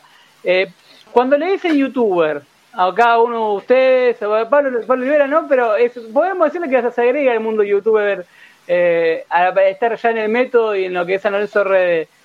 Eh, ¿Qué le dirías a los dirigentes de San que los ningunean con esa frase? Como Beto Quiroz hace un ratito, el club de fans. Eh, a mí personalmente no me mueve un pelo, tampoco me parece ofensivo. Es un canal, eh, YouTube, una fuente en la cual uno puede expresar sus ideas y que en general tiene mucho más público que los medios que ellos terminan bancando. Me parece que eso es lo que molesta, que capaz del otro día yo durante el partido estaba en vivo y había un cierto caudal de gente que los medios que me agreden, sumándolos todos, no llegaban ni a la mitad. Me parece que lo que molesta es eso. Eh, quizás a mí en un principio sí me ofendía un poquito, pero ahora a esta altura, la verdad, al contrario, estoy contento del momento que, me toca pasar gracias a YouTube y puedo vivir gracias a YouTube. Así que que me digan youtuber, yo la verdad eh, feliz de la situación. ¿Vos, Pablo?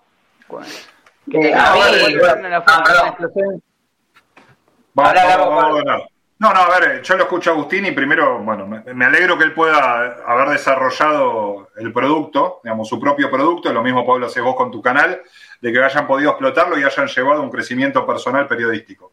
Desde ese lado aplaudo la situación. Y ahí escucho a dirigentes, como lo dijiste vos recién, Ale, y eso muestra lo oxidado que está cada uno de los personajes del mundo San Lorenzo, que hace 30 años que están, que no se renuevan, que no se abren al siglo XXI, como hablaban los chicos recién.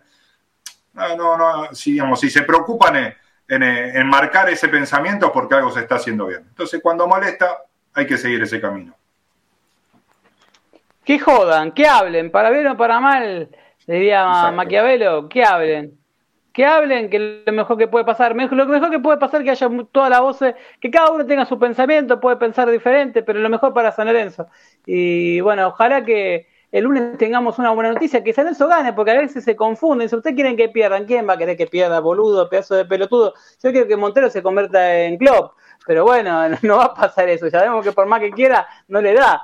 Eh, pero la realidad es que esto tarde o temprano va a explotar a nivel dirigencial. Ojalá que Montero termine haciendo la reivindicación de Klopp, Guardiola y el técnico del Chelsea. Pero bueno, eh, creo que no, no, no, tiene mucho consenso, no le tiene mucha fe, no, no, ven esa comparación en Montero. Gracias, Saus. La verdad, un gusto enorme tenerte por primera vez. Eh, y sobre todas las cosas, ver cómo todos podemos tener una opinión diferente en San Lorenzo y podemos hablar Eso me gustaría que, pasen las listas políticas de San Lorenzo, que lo traspasen en la línea política y que se unan, que se dejen de romper las pelotas y que, hagan una, unidad por el bien de San Lorenzo. Exacto, a mí en lo personal, gracias por la invitación y también un gran abrazo a toda la mesa.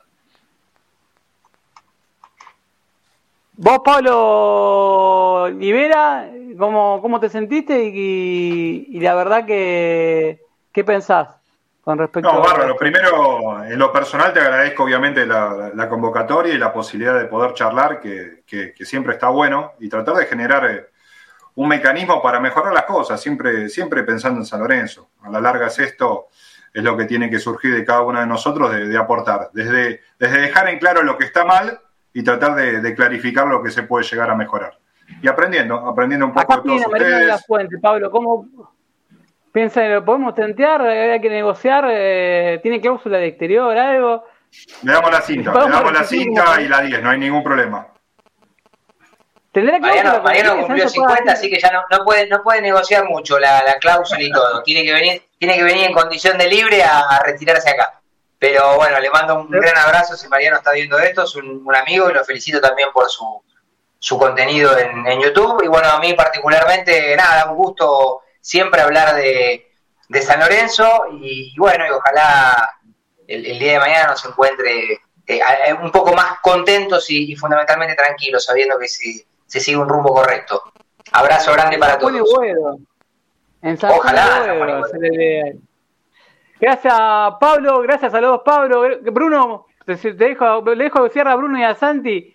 Gracias de verdad. Eh, que no pudo ya salir porque no entrábamos, era tanta la cantidad de gente que no entraba.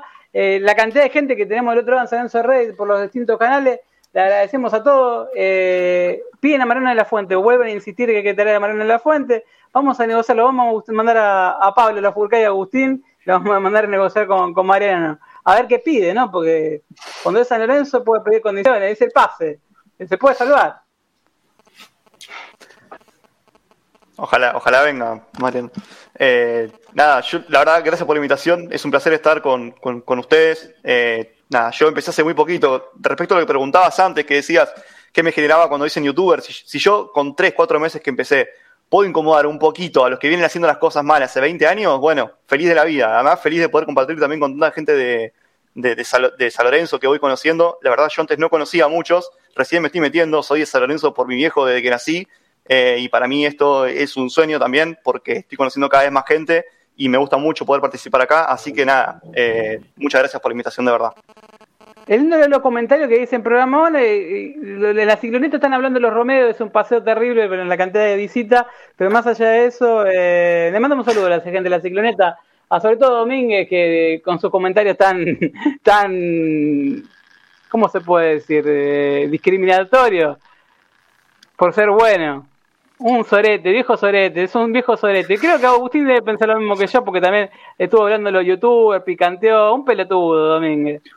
No, bueno, yo la bauticé la nacicloneta porque discriminaron a Ramírez por su color de piel, eh, piden un control oficial para la gente que habla por YouTube, es decir, pide una medida totalmente dictatorial, como Domínguez quizás, eh, imagino que habrá sido adolescente en la época de la dictadura, capaz que añora esa época, eh, con lo cual, la verdad, es me parece un personaje muy poco serio y, poco estudiado, ¿no? Porque que, alguien desde un lugar de periodista justamente pida perseguir los derechos que tenemos consagrados en la Constitución los periodistas eh, es algo totalmente contradictorio y la frutilla del postre es que pidió un control para la gente de YouTube hablando en YouTube. O sea, maravilloso. Pero que le falta pizza. Yo cuando escuché eso me sonó una frase muy sabinista. Le falta mucha pizza, mucha esquina, mucha pizza. Es más frase más sabinista que esa, ¿no? Falta 2008. Bueno, Sabino la fue a comprar la pizza, el problema es que llegó tarde. Pero es un amigo, no, le digas así porque, viste que cuando se muere son todos buenos, ¿no? Y yo cuando murió Sabino, el duelo de, Domínguez, la verdad, seamos buenos. La cara de Pablo Olivera, la, anécdota que debe tener del ah. equipo de desafío con Sabino, un programa aparte hacemos. No, hay, gente que, que, estando en el momento ninguno se quería acercar. Y hoy en día es como decimos, ¿viste? es increíble cómo salen mensajes.